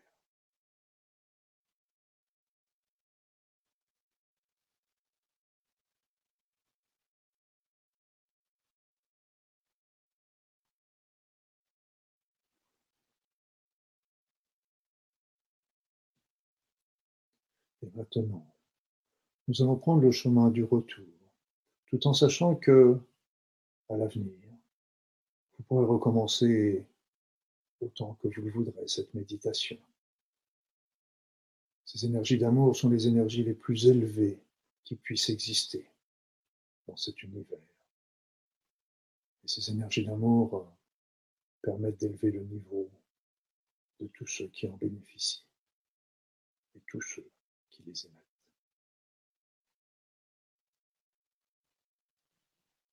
Alors, euh, revenez doucement, tranquillement, agréablement vers votre cœur, vers votre lieu où vous êtes situé, où vous habitez, où vous êtes en train d'être vivre cette incarnation. Et vous réincorporez votre corps. Vous revenez ici et maintenant. Et je vais compter jusqu'à trois. Et à trois, vous serez de nouveau présent, ici et maintenant avec nous. Et je compte un et vous commencez à faire des grandes inspirations, des grandes expirations. Vous commencez à bouger les bras, bouger les jambes. Et je compte deux, vous commencez à ouvrir les yeux, vous regardez un petit peu autour de vous, vous continuez à faire des étirements. Et je compte trois et vous êtes à trois, vous êtes ici et maintenant, vous êtes ici et maintenant. Vous êtes ici, maintenant. Ici, maintenant.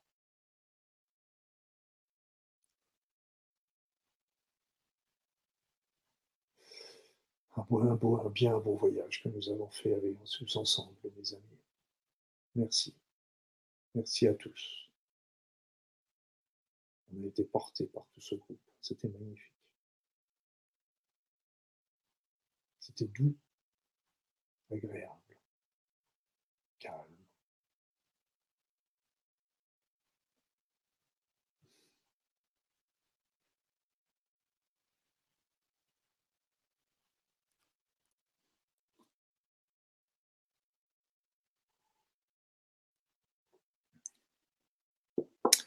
Donc voilà comment je voulais vous montrer que avec des actions comme ça, qu'on peut faire individuellement, là, ce soir on l'a fait en groupe, mais on peut la faire tout à fait bien individuellement, ça n'a aucune importance. Avec des actions comme ça, euh, bah, plus on sera nombreux à faire ce genre de choses et, et plus les énergies d'amour vont se développer sur cette terre. Et rappelez-vous, votre esprit a une puissance inimaginable. Euh, et là, rappelez que tout est fait justement pour euh, aujourd'hui pour nous le faire oublier, alors que c'est un élément extrêmement intéressant et important pour notre pour notre vie personnelle, mais aussi pour l'évolution, l'avenir, la survie de toute l'humanité. Voilà ce que je voulais vous dire. Je pense que je vais laisser la parole un petit peu à Olivier qui va nous raconter un petit peu la suite. Alors, bah, écoute, déjà, merci beaucoup pour ce beau voyage. D'ailleurs, tu as beaucoup de gens qui te remercient. Hein. Gratitude, euh, te dit Isabelle, merci. Euh, euh, merci Luc pour ce moment. Merci pour ce beau voyage, te dit Laurence. merveilleuse méditation, Daniel. tu as vraiment. Il faut bien savoir que ce voyage, on le fait ensemble. Donc, Bon, même si c'est ma voix qui porte, euh, c'est le, c'est le, c'est le groupe qui porte en fait plus. Ma voix, ma voix indique, mais le groupe porte. Et le, le groupe, comme je vous le disais, était, était très bon ce soir. Magnifique. Merci à vous tous. Ouais, c'est grâce à votre énergie hein, que, voilà, que ça, ça, se passe. Donc, euh... vous étiez une bonne énergie. Donc, un grand merci. Alors, euh, attendre qu'il revienne un petit peu à la conscience. je sais pas si. Ça va, ça va, la conscience est revenue. oui, il commence à remarquer dans les questions. En tout cas, vraiment, merci pour toutes vos, remarques que vous nous faites dans, les, dans le système de questions. Ah, tu as même des petits cœurs, tu vois, tu as des gens qui arrivent avec qui a des, des petits ah, cœurs. Ah, je sais pas comment ils font, mais bon.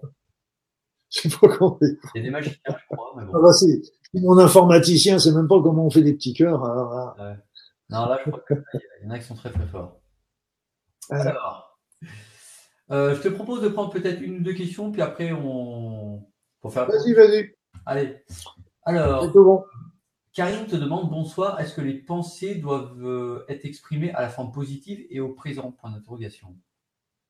Est-ce qu'elles peuvent être positives? Alors, est-ce que les pensées doivent être exprimées à la forme positive et au présent? Oui, oui, oui, c'est, c'est-à-dire positive, c'est-à-dire qu'il faut, il faut toujours demander ce que l'on veut et non pas ce que l'on ne veut pas, ça c'est clair. Il faut toujours penser à ce que l'on veut et non pas au fait qu'on ne l'a pas, ça aussi c'est important.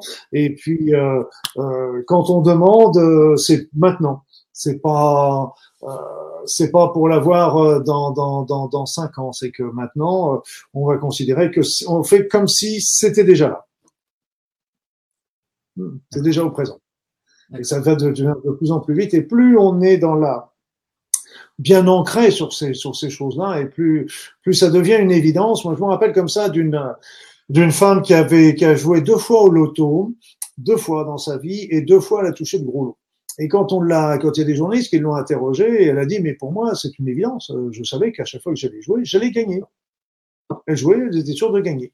Donc euh, c'est, j'en avais un ami qui sortait par contre de chez le buraliste et puis euh, je le rencontre et puis je lui dis tiens tu joues tu joues tu fumes maintenant? Il me dit non non j'ai, pas je fume pas j'ai j'ai été jouer au loto. Puis il continue sa phrase en me disant oui mais tu sais Luc que si je gagnais ça me ferait du souci. Donc si vous voulez c'est la première elle était sûre de gagner. Le deuxième il était en train de dire oui je vais je vais jouer mais euh, d'un autre côté euh, j'aimerais mieux pas gagner parce qu'en fait ça me ferait du souci. Donc on demande sans se demander. Donc on fait on est à la fois demandeur et demandeur de quelque chose et demandeur de son contraire. Donc aussi, il faut faire attention. Il y a plein de petits. Là, c'était un blocage qui était évident, mais il y a des blocages qui sont beaucoup plus subtils aussi par rapport à ça. Euh, tiens, d'ailleurs, tu as Christian qui te dit Pourrais-je recevoir le CD de cette méditation parce que je n'ai pas très bien compris les paroles? Merci d'avance. Alors, une petite, question, une petite réponse de, de mon côté d'abord, Christian. Euh, demain, enfin d'ailleurs à toutes les, toutes les personnes qui, qui, nous écoutent, demain vous allez recevoir un email avec le replay de la conférence. Donc vous pourrez repasser cette méditation, évidemment, la mettre, euh, peut-être mettre le son un peu plus fort, voilà, en tout cas mettre pause si vous avez besoin de la réécouter plusieurs fois. Vous l'aurez évidemment dans le replay, donc euh, soyez rassurés là-dessus. D'ailleurs, peut-être qu'on peut, ça fait une bonne transition. Qu'est-ce que tu en penses? Voilà, euh, une, belle, une, belle, transition. Je ne sais pas entre quoi et quoi, mais c'est une belle transition. Hein. Ça, Olivier, je, une belle transition. je suis tout à fait d'accord avec toi. La transition, pourquoi? Ça, ça nous permet de, peut-être de répondre de manière un peu plus large aux personnes qui aimeraient euh, bah, du coup peut-être euh, retrouver tes, tes, enseignements, euh, les mettre en pratique, écouter tes conseils. Qu'est-ce que tu aurais envie de nous proposer ce soir comme thématique voilà, de formation, tout simplement? Par rapport aux formations, voilà la transition, voilà, voilà. Ah oui, mais là, je suis encore un peu plus ce soir. Bah déjà, pour les, pour les méditations, il y a, il y a un petit module spécial, spécial méditation, avec 10 méditations sur des, sur des sujets tout à fait variables et des temps différents et qui sont qui sont, dont la méditation cosmique, on en a fait un petit bout de chemin, mais un tout petit ce soir, la méditation cosmique va beaucoup, beaucoup plus loin encore que, que par rapport à ça. Après ça, il y avait, j'en ai parlé un petit peu aussi, l'action sur, sur de la pensée, sur créer la vie de ses rêves, hein, parce que, euh, voilà, on, quels sont, comment, comment qu'on peut faire pour euh, comment, comment ça marche, euh, pourquoi ça ne marche pas, qu'est-ce qu'on peut faire pour, que ça, pour que ça marche bien, et, et voilà. Donc c'était, donc il y avait aussi le, la notion euh, de, de, de, de, la puissance de notre pensée, mais qui va aller aussi bien plus loin que tout ce que j'ai pu faire, parce que là, comme euh, dans les modules, il y a, il y a je sais plus combien, il y a, il y a 5, 6, 10, 15 sous-modules avec euh, avec des films, avec euh, avec des, des, des, donc il y a la puissance de la pensée qui est intéressante. Il y a préparez-vous au changement pour ceux qui qui voudraient savoir un petit peu ce qui se passe aujourd'hui par rapport à cette montée des niveaux énergétiques, etc. Et qui nous met très mal à l'aise également. Après ça, bon, il y a tous les autres qui sont sur la santé, qui sont sur les soins énergétiques. Bon, ça c'est encore un, un domaine qui est un peu différent de ce qu'on est en train de, de, ce dont on est en train de parler ce soir, mais euh, bon, qui sont intéressants parce que, enfin, du moins, du moins évidemment, euh, qui m'intéressaient. Vous comprenez bien, c'est bien pour ça que je les ai étudiés, c'est bien pour ça que bah, j'en ai sorti des, de ces modules pour euh, pour vous montrer un petit peu la synthèse. C'est la synthèse de de, de, de pas mal d'années. Ça va faire à peu près 35 ans de, de boulot qui sont synthétisés dans ces différents modules. Ah, voilà, donc audio qu'on peut réécouter autant de fois qu'on veut. Alors attention dans la voiture, ne vous endormez pas quand même, euh, parce que vous voyez la puissance quand même des, des, audios. Donc, euh, en tout cas, je euh, en conduisant, c'est pas le meilleur endroit. Mais il y, a il y, a une question que je voulais vous poser quand même par rapport à la conduite, parce que ça nous est tous arrivé. Euh, sans méditation, parce que là, mais quand on a, on est sur une route, on est en train de conduire tranquille sur une route droite, il n'y a pas beaucoup de circulation, il fait beau, euh, et puis d'un seul coup, pouf, sait, etc. Et puis à un moment, c'est comme si vous allez vous réveiller, et puis vous apercevez que votre voiture, elle a fait 10 km, 20 km. Non, je sais plus comment il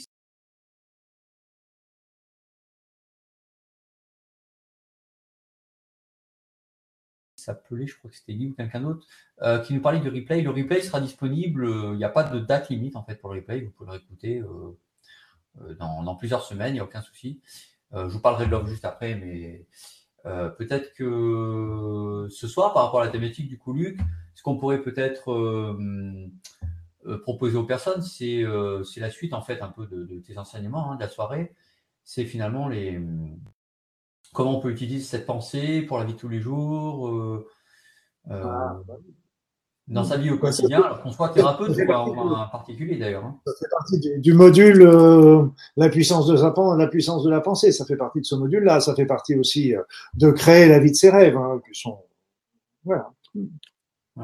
Et donc pour un, qu'est-ce qu'on pourrait dire pour un thérapeute? Ça, ça peut le peut-être l'aider dans son accompagnement, puis pour un particulier, ça peut aussi Qu'est-ce qu'on pourrait dire que ça ah. permet de, peut-être pas de résoudre, mais en tout cas d'améliorer dans sa vie au quotidien? Ah, de toute façon, ça, ça améliore la vie au quotidien de tout le monde. Hein. C'est le but, c'est déjà d'améliorer la vie au quotidien de tout le monde. Ça c'est clair. Et puis après, à partir du moment où on cède, on peut aider les autres. C'est un petit peu comme dans les comme dans les avions. Les avions, ils nous disent euh, s'il y a besoin, il y a les masques oxygène qui tombent. Commencez à les mettre sur votre bouche avant de commencer à aider les autres. Et là, c'est un peu la même chose. Donc euh, voilà, ce sont des outils, des outils qui sont des outils d'évolution et d'autonomie personnelle. Et donc euh, ces outils, par exemple, quand je faisais le Ponopono, la Aura, ou quand euh, eh bien tout ça, on peut les faire le FT, tout ça. Ben, je je faisais ça en même temps que la personne sur moi et que euh, et elle, elle le faisait sur elle pour elle. Et donc ça permettait d'apprendre aussi à, aux personnes à pouvoir euh, devenir à leur tour autonomes. Et donc c'est très intéressant. Au Ponopono en particulier, quand on va voir avec euh, c'est dans créer la vie de vos rêves, j'en parle pas mal. Et, et donc là c'est quelque chose qu'on peut faire pour les autres parce que pour, pardon pour soi. Et donc par contre quand il y a quand on est thérapeute. Bah, évidemment, il y a plein de patients qui viennent et qui sont malades, et donc c'est aussi, ça veut dire que nos pensées ont attiré à nous toutes ces personnes-là, et donc c'est quelque chose aussi qui est très important pour les thérapeutes d'avancer de, sur ces programmes euh, qui, qui, attirent un petit peu des, des, situations qui sont qui sont difficiles. Donc, euh, euh, on commence à apprendre pour soi, et c'est comme pour les soins énergétiques, on, on apprend, et puis après ça, on, on est on est à même de, de pouvoir aider les autres. C'est ça le but. C'est très intéressant, très enrichissant parce que c'est une philosophie, c'est une manière d'aborder les choses, c'est une, sont des, sont des techniques d'autonomie, sont des techniques individuelles qu'on peut faire, qu'on peut faire sur soi et qu'on peut apprendre aux autres. Et moi, je trouve ça génial. Je suis super content. en tout cas, c'est un beau module. Voilà, c'est vraiment des vidéos. Vous avez euh, euh, tout un enseignement qui est vraiment euh, accessible à tous et vraiment hein, avec toujours ce côté très pratique que vous pouvez vraiment utiliser au quotidien pour tout le monde. Donc voilà, c'est un très très bel enseignement. on a, je regarde peu les questions. Tiens, on a Jacques qui nous demande combien coûte le module proposé par le D. Ah oui, c'est D. Ah oui, d'accord. DR. Oui, d'accord. Le docteur Luc Baudin. Oui, ok. Pardon. Alors, euh, Jacques, bah, je vous réponds directement. Le prix initial, normalement, est à 2. Alors, de ce module-là, hein, la puissance de la pensée, parce qu'il y a plus d'une dizaine de modules, il est à 247 euros. Et en fait, on vous fait un petit cadeau euh, jusqu'à dimanche soir minuit. On vous fait 30% sur tous les modules. Et donc, euh, bah, vous, il suffit calculer 30% de moins. Voilà, c'est un petit cadeau qu'on vous fait pendant quelques jours jusqu'au dimanche soir minuit, ce dimanche, 1er avril. Et ce n'est pas un poisson d'avril. Eh oui. Il l'a dit parce qu'il se, il évitait de dire que c'était le 1er avril et tout, tout en sachant qu'il paraît que c'est pas un poisson. Alors c'est vrai, c'est une vérité ce que tu dis là. Eh ben, Les 30... pas un poisson, qu'est-ce que c'est? C'est une pensée d'avril. voilà. Parce qu'il y a 30% sur l'ensemble des modules. Moi, je trouve que c'est une bonne idée. Ça mérite d'être clair, d'être tranquille. Et puis, euh, comme ça, c'est un beau, c'est un beau petit cadeau de Pâques, un beau petit cadeau Pascal. Allez, une petite question? Alors oui, on a beaucoup de questions. Alors je reprends mon petit document. Hop, j'avais noté des questions. Alors, Hélène nous dit J'ai des difficultés à dormir. Comment exercer la puissance de la pensée pour cela exactement? Ah, ah. Cette problématique, on va dire. Une belle problématique. Parce est là, en plus, après ça, ça tombe dans les questions plus individuelles. Donc, il faut, euh, pour rester sur la généralité. Mais euh, j'avais coutume, moi, de, de, de, regarder avec mes patients euh, à partir de quand avait commencé cette, euh, cette insomnie? Qu'est-ce qui avait déclenché déjà, déjà cette insomnie? Parce que souvent, regardez à partir dans la période où c'est arrivé, qu'est-ce qui s'est passé dans les trois mois précédents? Et souvent, est-ce qu'il y a eu des chocs émotionnels, des, des déplacements, des, des, des, déménagements, euh, des événements particuliers qu'il faudrait à ce moment-là euh, travailler travailler là-dessus? Et donc, après ça, c'est aussi toute la notion de la gestion du stress aussi qui est, qui est importante également par rapport à à ça parce que c'est c'est des éléments qui qui nous mettent toujours qui empêchent notre esprit en fin de compte de, de, de s'éteindre. Donc euh, regardez déjà par rapport à ces éléments, il y a l'EFT qui donne des résultats intéressants, il y a le, niveau de la pensée positive, bah, c'est évident que euh, d'arriver d'arriver dans le sommeil en se disant euh, je vais m'endormir et tout, tout va bien se passer, etc., euh, est toujours mieux que d'arriver dans l'appréhension de ne pas s'endormir, euh, ce qui est très facile à dire, ce que je viens de dire, mais euh, beaucoup plus difficile à faire quand on est de l'insomnie depuis pas mal de temps. Donc, euh, amener toujours à penser toujours plutôt au calme, se voir euh, endormi, se voir dans le calme, se voir dans la détente, se voir se, se, reposer, voilà, se, se voir dans la situation d'une manière agréable et positif pour vous. C'est là le, numéro un par rapport à ça. Et puis d'ailleurs, hein, enfin, je ne sais pas si, ce que tu en penses, mais toutes les images qu'on peut regarder le soir à la télévision, sur un ordinateur, du coup, est-ce que ça influe sur notre pensée? Du coup, peut-être nous gêner pour nous endormir? C'est évident, c'est que si on regarde un film d'action euh, ou un match de foot euh, où l'équipe de France perd, etc. Donc, euh, bah, évidemment, ça met ça met tout de suite les personnes dans un état de stress, de, de, contrariété important. Donc, il faut toujours regarder plutôt des choses qui font rire, qui détendent, qui sont qui sont des petites images qui sont qui sont agréables. Ça, c'est ça c'est une évidence, c'est la base. Mais c'est pas forcément aussi ça qui va faire de, de, de prendre des films excitants, ça va empêcher de dormir. Mais inversement, de regarder des films qui soient qui soient amusants ou détendants, c'est pas ça non plus qui va forcément favoriser le sommeil. Souvent, ce qu'il faut, c'est arriver à se faire son petit, son petit cocoon aussi, son petit, son petit monde, son petit, son petit jardin secret où on va, on va trouver refuge, où on peut, on peut demander aussi à ses guides, on peut faire la prière, on peut, euh, on peut dans, il y a plein, la prière aussi, c'est une pensée aussi par rapport à ça. Et se voir, tranquillement dans le calme, la détente, avoir les choses bénéfiques qui arrivent sur nous, et puis euh, de demander, de demander aussi à ce qu'on vienne nous aider à dormir. Alors, on a Maïté qui te demande pourquoi la personne à qui on envoie les pensées de guérison doit-elle être avertie? Bah Parce qu'en fait, euh, dans tout, dans l'enfer est pavé de bonnes intentions, ça c'est clair, mais il y a des personnes qui refusent euh, obstinément euh, toute, toute aide venant d'extérieur ou toute aide venant de telle ou telle personne, etc. malheureusement, à partir du moment où la personne est consciente, on est bien d'accord. si la personne est dans le coma, si c'est un enfant de 3 ans, etc., on n'est plus dans le même dans le même système.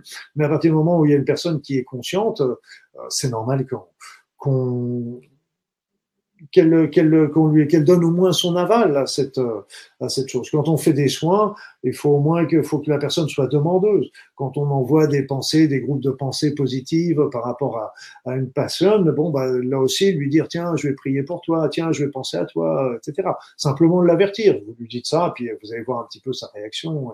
Et c'est la moindre des choses parce que il y a des personnes que, qui refusent, qui, qui sont. Il faut accepter, il faut accepter, c'est leur chemin, c'est leur chemin. Alors, je vais répondre à une question de Bruno sur le tarif qui nous dit Bonsoir, quel est le code pour avoir les 30% sur le site du docteur Libaudin? Alors, Bruno, en fait, je vous ai affiché sur la droite de la vidéo un petit bouton, en fait, il suffit de cliquer dessus. Vous allez arriver sur une page, en fait, un peu catalogue où on recense tous les différents modules du docteur Libaudin. Et en haut de cette page, je l'ai marqué en rouge, vous ne pouvez pas le louper, il y a le, le, petit code à mettre. Alors, je vais juste vous le lire à l'oral, au cas où c'est R30WLB en majuscule. 30WLB, euh, B comme Benoît. Donc R30WLB, puis vous, vous allez aller sur la page dont je vous parle en cliquant à droite. Ensuite, vous allez choisir un module. Vous allez ensuite arriver sur une page de, bah, paiement.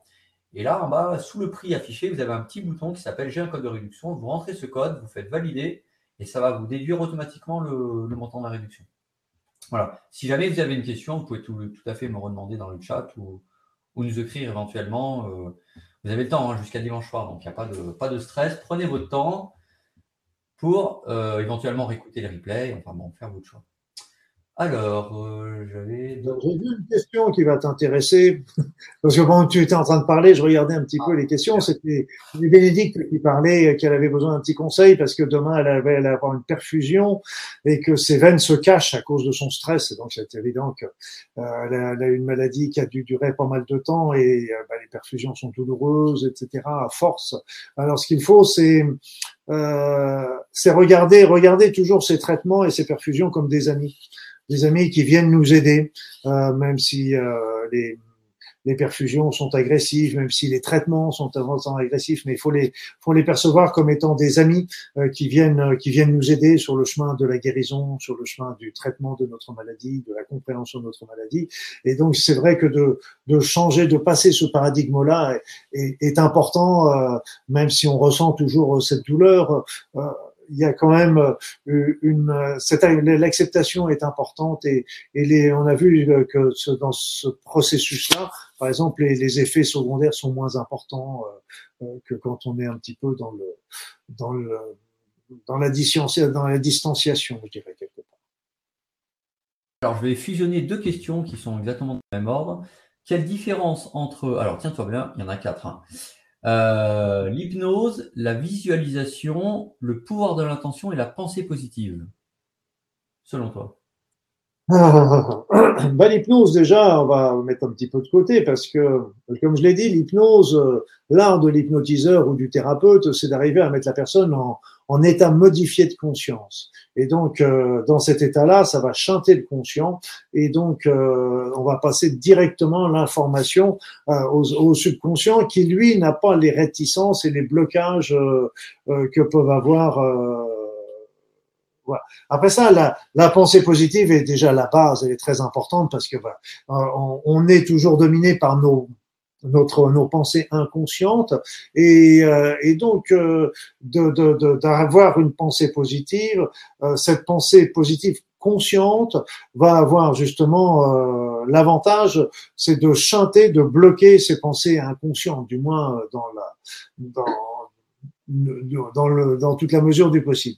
Après ça, quand on, quand on va utiliser euh, cette pensée, euh, cette pensée positive qui est quelque part de l'intention aussi, parce qu'on est dans l'intention, on est aussi en train de, de demander à ce que ma vie, à tout point de vue, s'améliore, etc.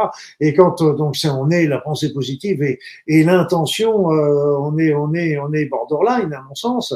Et puis après ça, la visualisation, elle, elle va apporter quelque chose d'encore plus puissant, parce que cette visualisation, on va voir, on va commencer à. Et ce qui est intéressant également, c'est que euh, quand euh, quand, notre cerveau euh, fait quelque chose, ou quand notre cerveau voit faire ce quelque chose, ou quand notre cerveau s'imagine faire ce quelque chose, comme une visualisation, eh bien, il va utiliser les mêmes neurones au niveau de notre cerveau. Donc, il va, il va utiliser les neurones miroirs. Donc, c'est pour ça que c'est très, très intéressant, euh, cette, cette notion de visualisation. Quand on veut quelque chose, par exemple, je veux un vélo, oui, très bien, je veux un vélo, c'est bien.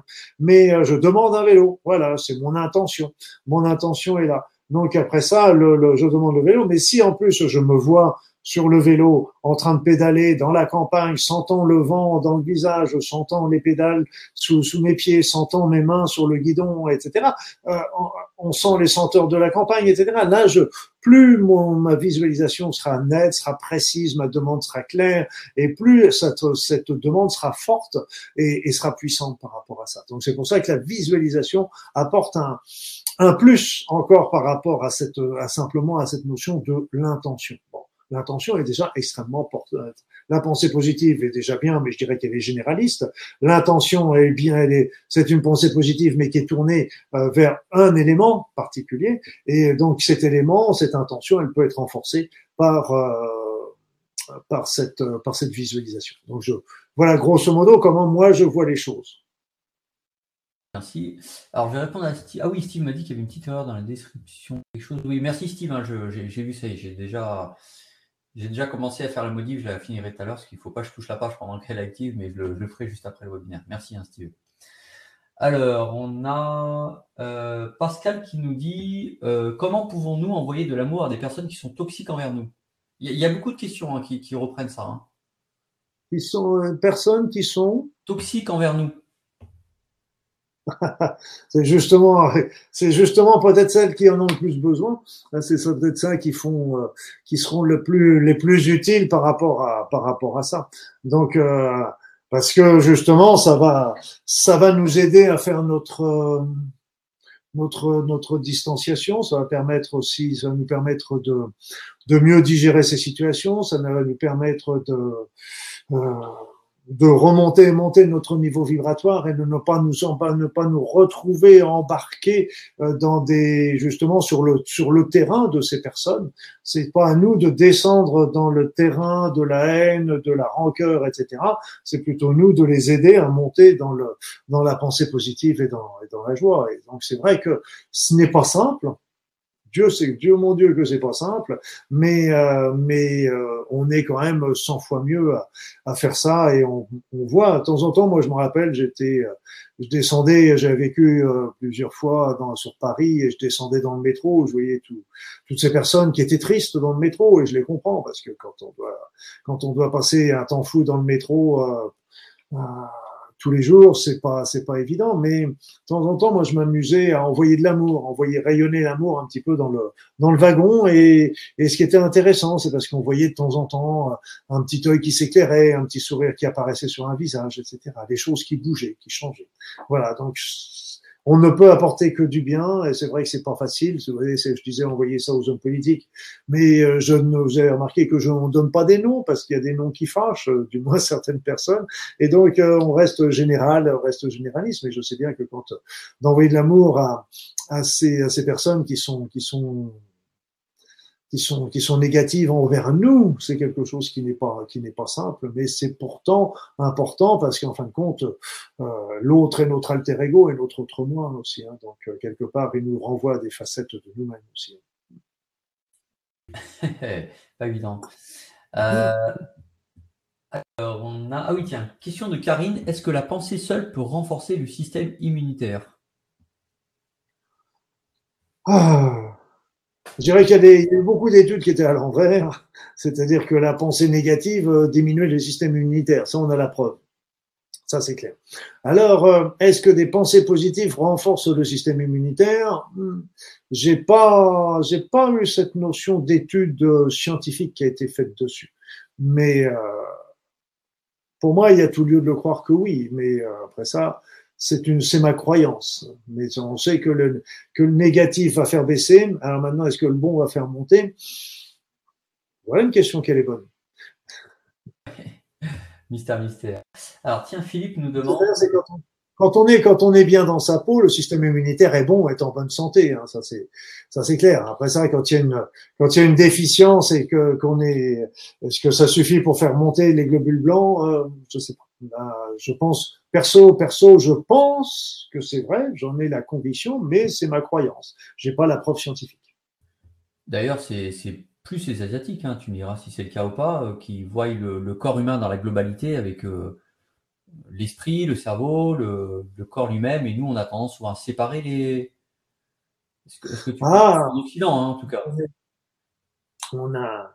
Bah, c'est-à-dire, c'est que ça, c'est le, le, travail de l'avenir, c'est qu'on va être, euh, on va travailler de plus en plus de manière holistique, du moins je l'espère, parce que de prendre un peu plus la notion, la notion de l'être humain en tant que physique, bon, ça, ça va. Tout le monde est à peu près d'accord là-dessus. Après ça, sur l'être humain psychologique, là, ça commence à devenir à grincer parce que euh, la médecine commence à avoir du mal à admettre du bout des lèvres la fonction du stress, du placebo, etc. Mais euh, après ça, l'émotionnel, après ça, on a le l'énergétique, après ça, on a la conscience, et puis on a le spirituel. Mais euh, ce qu'il faut bien comprendre, c'est que ce qui chapeaute le tout, c'est le spirituel. Il faut pas l'oublier, c'est pas le corps qui chapeaute le spirituel, c'est le spirituel qui chapeaute le, corps. Et, et souvent, bah, tous, tous nos mal-être, euh, toutes les situations désagréables que l'on vit dans notre vie, toutes les maladies viennent généralement d'une souffrance de notre âme.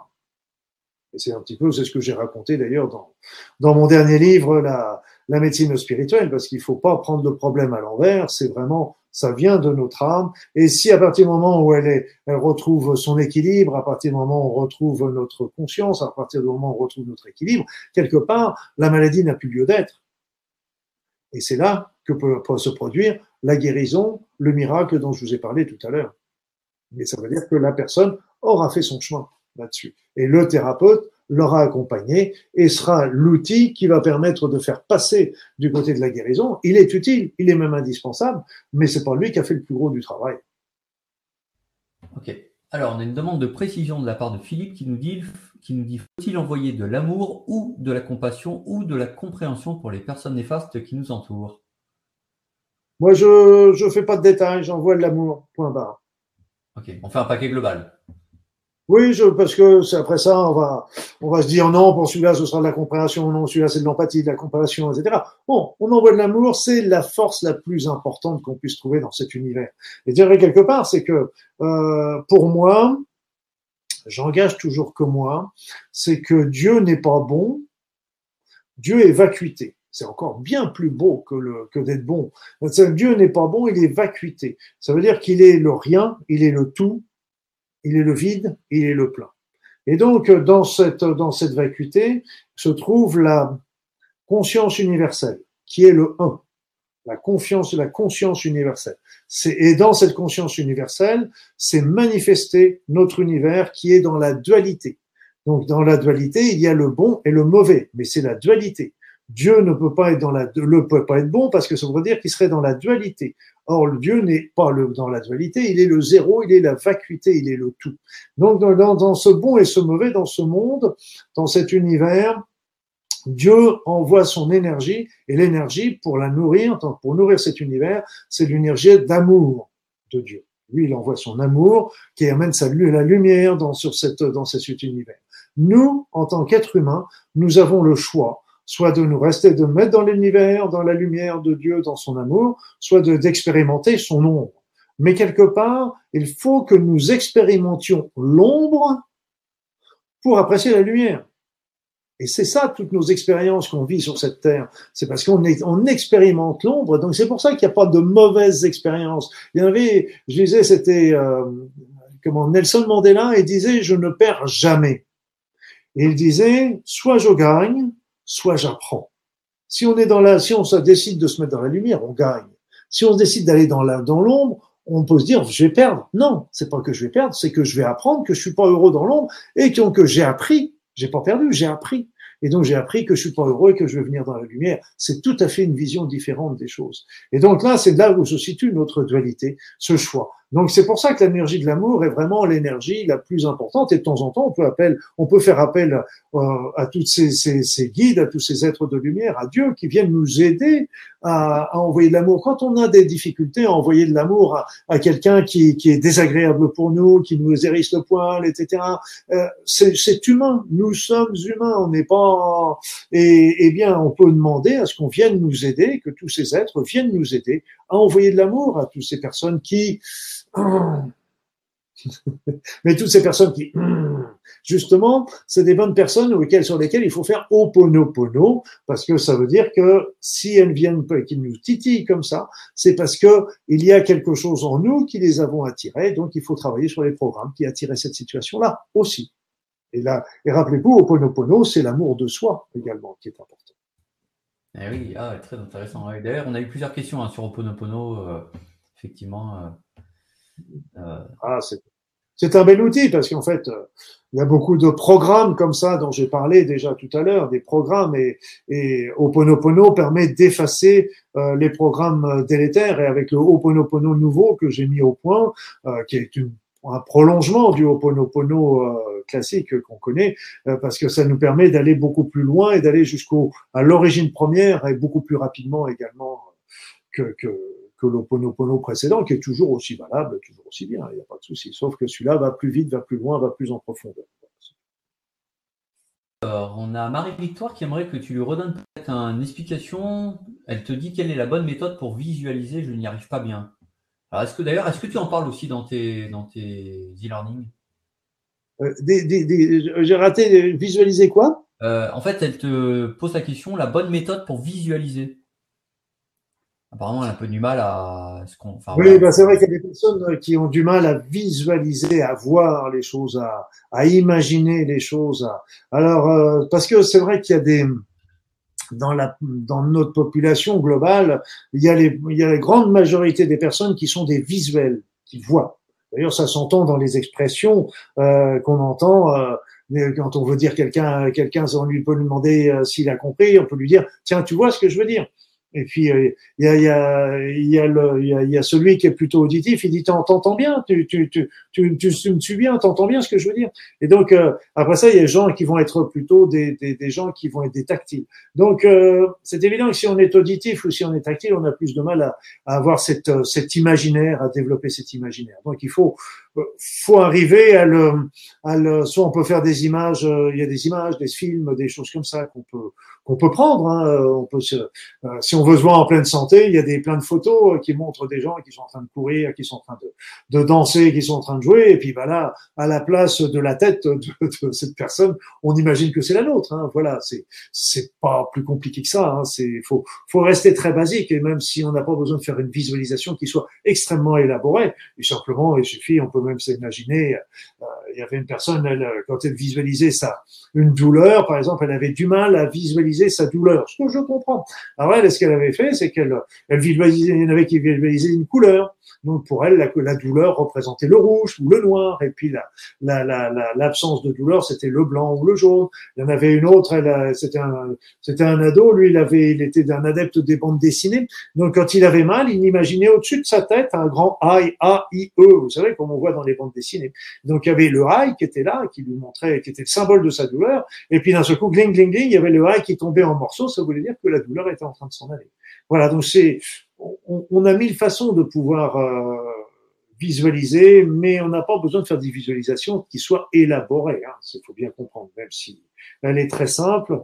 Euh, je dirais quelque part, moi je suis toujours partisan des choses simples. Plus c'est simple, plus c'est efficace. Bon, c'est bon. Là encore, je ne gâche toujours que moi. Tiens, d'ailleurs, on a même Anne-Sophie qui est en train de tester la protection contre les piqûres d'insectes avec la puissance de la pensée. Hum, hum, hum, Intéressant. Voilà. Intéressant. Intéressant. Bah, c'est là, c'est qu'il faut aussi demander aux petites abeilles d'aller jouer ailleurs.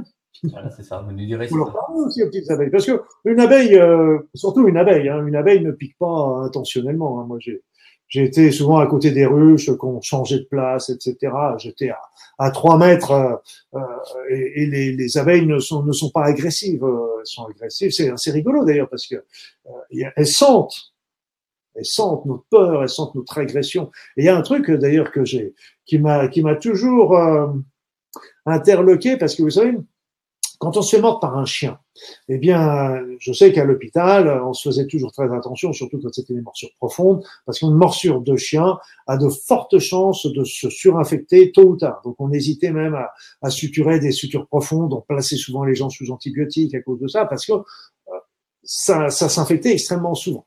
Et inversement, quand il y a des, personnes qui, euh, je me rappelle, j'ai un, ami qui, qui, avait des tatouages et qui s'est fait enlever ses tatouages et ça a eu beaucoup de mal à cicatriser. Et là, ce qui s'est passé, c'est qu'au bout d'un certain temps, euh, bah, c'était son chien qui le soir venait et léchait les plaies de son maître.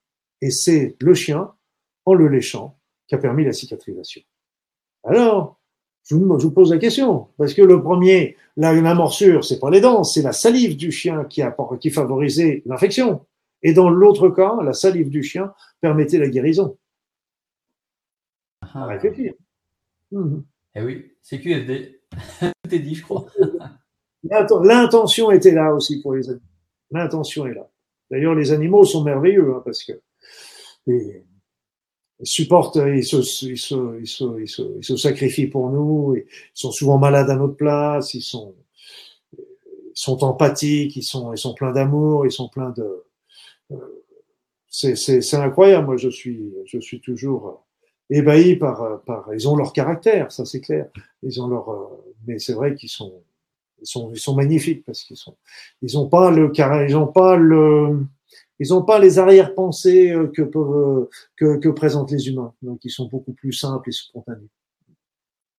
Je vous propose qu'on prenne les dernières questions. Euh, bah tiens, à propos du sujet des animaux, il y a Laurence qui te dit bonsoir, je suis vétérinaire ostéopathe. Comment expliquer le coup, non, du coup, les guérisons chez l'animal? Est-ce donc leur conscience, euh, est-ce donc leur conscience à eux qui les guérit ou celle de leur propriétaire que je te répète la question Non, non, non, non. Je dirais les deux, mon général. les deux, mon général. Parce que ce qu'il y a, c'est que euh, c'est ce qui me c'est ce qui me gêne un petit peu il y a souvent il y avait des personnes qui qui me qui me posaient des questions par rapport à la maladie de leur chien ou de leur chat et puis euh, en fait euh, il y avait une grande charge émotive ce que je comprends bien c'est pas j'ai eu des animaux j'en ai toujours et je comprends très bien mais le, la charge émotive que, je rencontrais était presque plus lourde pour les animaux que s'il s'agissait du mari ou de la femme. quand euh, vous venez me poser des questions sur euh, tellement mon mari hein, ou ma femme a un cancer de ça se passait d'une manière. Mais pour les animaux, la, la, charge émotionnelle était encore bien plus importante que que, que... Et, et donc euh, ce qui était difficile, c'est que va faire comprendre que si cet animal est malade, Très souvent, c'est parce que il prend quelque part ou il a pris quelque part euh, en charge la, la, la souffrance, le mal-être, euh, que sais-je, de, de, de, son propriétaire. Et si le propriétaire veut que son animal guérisse, bien sûr, les soins médicaux, etc., vétérinaires euh, seront importants, mais il est important également que le que le, le, maître prenne conscience de la problématique que l'animal est en train de lui montrer pour lui. Et ça, c'est vraiment important parce que si, si lui prend conscience de ça, euh, il va changer et qui change en fonction de ça, eh bien là, ça va permettre euh, exactement comme euh, comme une personne qui, qui, a, qui, a, qui, a, une maladie grave, euh, si elle prend bien conscience, elle prend ses traitements, elle prend conscience que sa maladie euh, symboliquement signifie tel ou tel problème qu'elle a dans sa vie et qu'elle change change euh, sa vie en fonction de cette problématique pour changer la problématique, pour solutionner la problématique. Les deux réunis, comme je le disais tout à l'heure, ça va faire le, ça va faire le, Là, ça peut faire le miracle, ça peut faire le miracle. Et après ça, tout n'est pas dans nos mains, mais ça peut faire le miracle. Et là, c'est pareil. C'est si la personne, si le chien prend le, le chien, c'est le symbole, c'est pas le corps de la personne qu'il porte, c'est le, c'est le corps de l'animal qu'il porte. Et si la personne comprend la symbolique de la maladie de son animal par rapport à sa vie à elle, et, qu'elle change quelque chose par rapport à sa vie, ça peut tout à fait, euh, euh, ça changera complètement la donne par rapport à ce chien. Ça, c'est ça pour ce chien ou cet animal, ou c'est parce que les animaux, les animaux, euh, les animaux ont des vies. d'une D'abord, faut bien comprendre, et ça, j'ai été, j'ai été assez surpris, pour pas dire éberlué, parce qu'en fait, je regardais, je regardais les chakras des êtres humains, et c'est vrai que j'ai déjà bien assez à faire avec les avec les humains pour pour m'intéresser aux animaux, parce que, euh, mais c'est vrai que il m'était donné de voir, euh, de soigner des animaux de leurs propriétaires, machin, qui m'avaient demandé des conseils. Après ça, j'ai j'ai regardé aussi par rapport aux chakras des animaux, etc. Et là, Là, j'ai été extrêmement, j'ai pris une grande claque parce que ce qu'on m'avait appris, moi, prétentieusement, à ce qu'on nous apprend à tous prétentieusement, c'est que l'être humain est au sommet de la, de, de, de, la, de la pyramide, de la conscience. Nous sommes les êtres les plus évolués du monde, de la Terre, etc. Nous sommes les êtres les plus conscients. Et là, moi, je dis non. Je dis non. Je dis pas qu'on est les derniers non plus, mais je dis pas qu'on est, je dis pas qu'on est les plus conscients. Les animaux sont au moins aussi conscients que nous. Ils ont une évolution de conscience aussi importante que nous, sauf qu'elle va se situer sur un autre plan. Mais ils ont des plans, des vies de sacrifice. Hein, parce que regardez le cheval, on va le, on lui fait, on lui met un mort, on lui met une selle, on lui met des fers. Et le, le cheval, il vous donne un coup de pied, il vous écrase contre un mur quand il veut. Je veux dire, euh, et il supporte tout ça. Et combien de choses qui supportent au niveau des animaux. C'est, c'est, on s'en aperçoit même pas. On trouve ça tout à fait normal. Mais ces animaux euh, sont là et, et, quelque part, eh ben, ils portent euh, un grand nombre de nos, de nos souffrances et de nos mal-être, etc. Donc, euh, et moi, j'avais, j'étais, m'étais baigné une fois. Je m'étais retrouvé tout seul à me baigner dans un banc de dauphins qui tournait autour de moi à 2-3 mètres comme ça. Ils étaient là, je pouvais pratiquement les toucher. Et, euh, là, je peux vous dire que j'ai eu, euh, j'ai, je, si c'est pas une expansion de conscience, ça y ressemble beaucoup parce que là, j'étais dans un banc de 300 dauphins sauvages. Je n'ai pas eu une once de peur. J'étais dans une confiance et dans un amour le plus absolu. C'était, c'était, c'était, c'était extraordinaire, extraordinaire. Ça me fait encore des frissons partout, rien que, d'en reparler. C'est, après ça, on dit qu'ils sont des animaux, sont des, sont des poissons, etc. Mais c'est bien d'autres choses que ça. Alors bien sûr, dans toute l'échelle animale, la conscience n'est pas la même euh, partout, mais moi j'ai toujours été admiratif. Regardez la méchante petite euh, fourmi. Elle a, elle, a, elle a un cerveau qui est capable de la faire marcher, qui est capable de la faire manger, qui est capable de la faire euh, se diriger, etc. Dans un cerveau qui doit être grand comme une, une, tête d'épingle. Nous, on a un cerveau qui, comparativement à elle, elle est, il est un million de fois plus important. Ben, je dirais, Bon, on a soi-disant de la conscience et du raisonnement, mais ça n'empêche que pour un million de fois, ça fait pas une grosse différence quand même. Hein. Donc c'est des petites choses qui m'interrogent. ouais, ça c'est sûr, proportionnellement à la taille. Et eh oui. Et puis tiens, une dernière remarque de Raymond, et puis je pense qu'on va conclure là-dessus, qui nous dit, enfin c'est une citation, hein, qui nous dit l'homme a des possibilités illimitées, il importe euh, de les lui révéler voilà, donc c'est une belle citation, je trouve, qui, qui résume bien la, vrai. La première chose, c'est de, de, savoir qu'elles sont là. J'espère que j'ai ouvert un petit peu la porte par rapport à ça. Pour vous, c'est la première porte. Ça, la deuxième porte, c'est de, c'est de commencer à vouloir les expérimenter. Après ça, c'est de, de faire sauter les blocages, euh, les appréhensions, euh, les jugements, euh, les, qu'on a pour nous, etc. Et puis après ça, au fur et à mesure, c'est la confiance qui va se développer et, et les talents qui vont suivre. Il n'y a plus qu'à. Eh ben, il n'y a plus qu'à, exactement. Vous avez toutes les clés en main ce soir. En tout cas, on fait un très très beau voyage ce soir euh, dans la, la, puissance de la pensée. Hein. Euh, donc, euh, bah, écoute, vraiment, chapeau. Merci à toi vraiment infiniment, Luc. Bah, merci, merci à toi, Olivier, merci à tous, parce que on a fait tous un beau voyage et je répète, et je le pense sincèrement, c'est parce que le groupe était très beau aussi très belle énergie. Donc, euh, un grand bravo à vous. Et c'est encore une fois, hein, je le dis à chaque fois, mais grâce à vous qu'on peut faire ces webinaires et en tout cas qu'on peut partager ces moments magiques. Donc, euh, bravo, merci. Puis, bah, écoutez, pour notre part, on se retrouve euh, d'ici quelques temps pour un prochain webinaire. Et puis, bah, écoutez, en tout cas, portez-vous bien. Et puis, belle soirée. Et puis. Ah, c'est dans quelques temps, c'est quand le prochain, je ne sais même plus. Ça va être, euh, ah, ça va être au mois de mai, non? Au mois de mai, oui, tout à fait. Non, ah non, c'est en avril, c'est en avril, c'est en avril, c'est le 18 avril. Puis il y en a un autre au mois, de, mai qui doit être le 16 mai, voilà. C'est ça, on est en avril. Ah, en. Je suis là, Olivier. Hein. Ah voilà, il y en a qui suivent. Hein. il y en a qui suivent quand même. Allez, bonne soirée à tous et à toutes. Merci. Et à.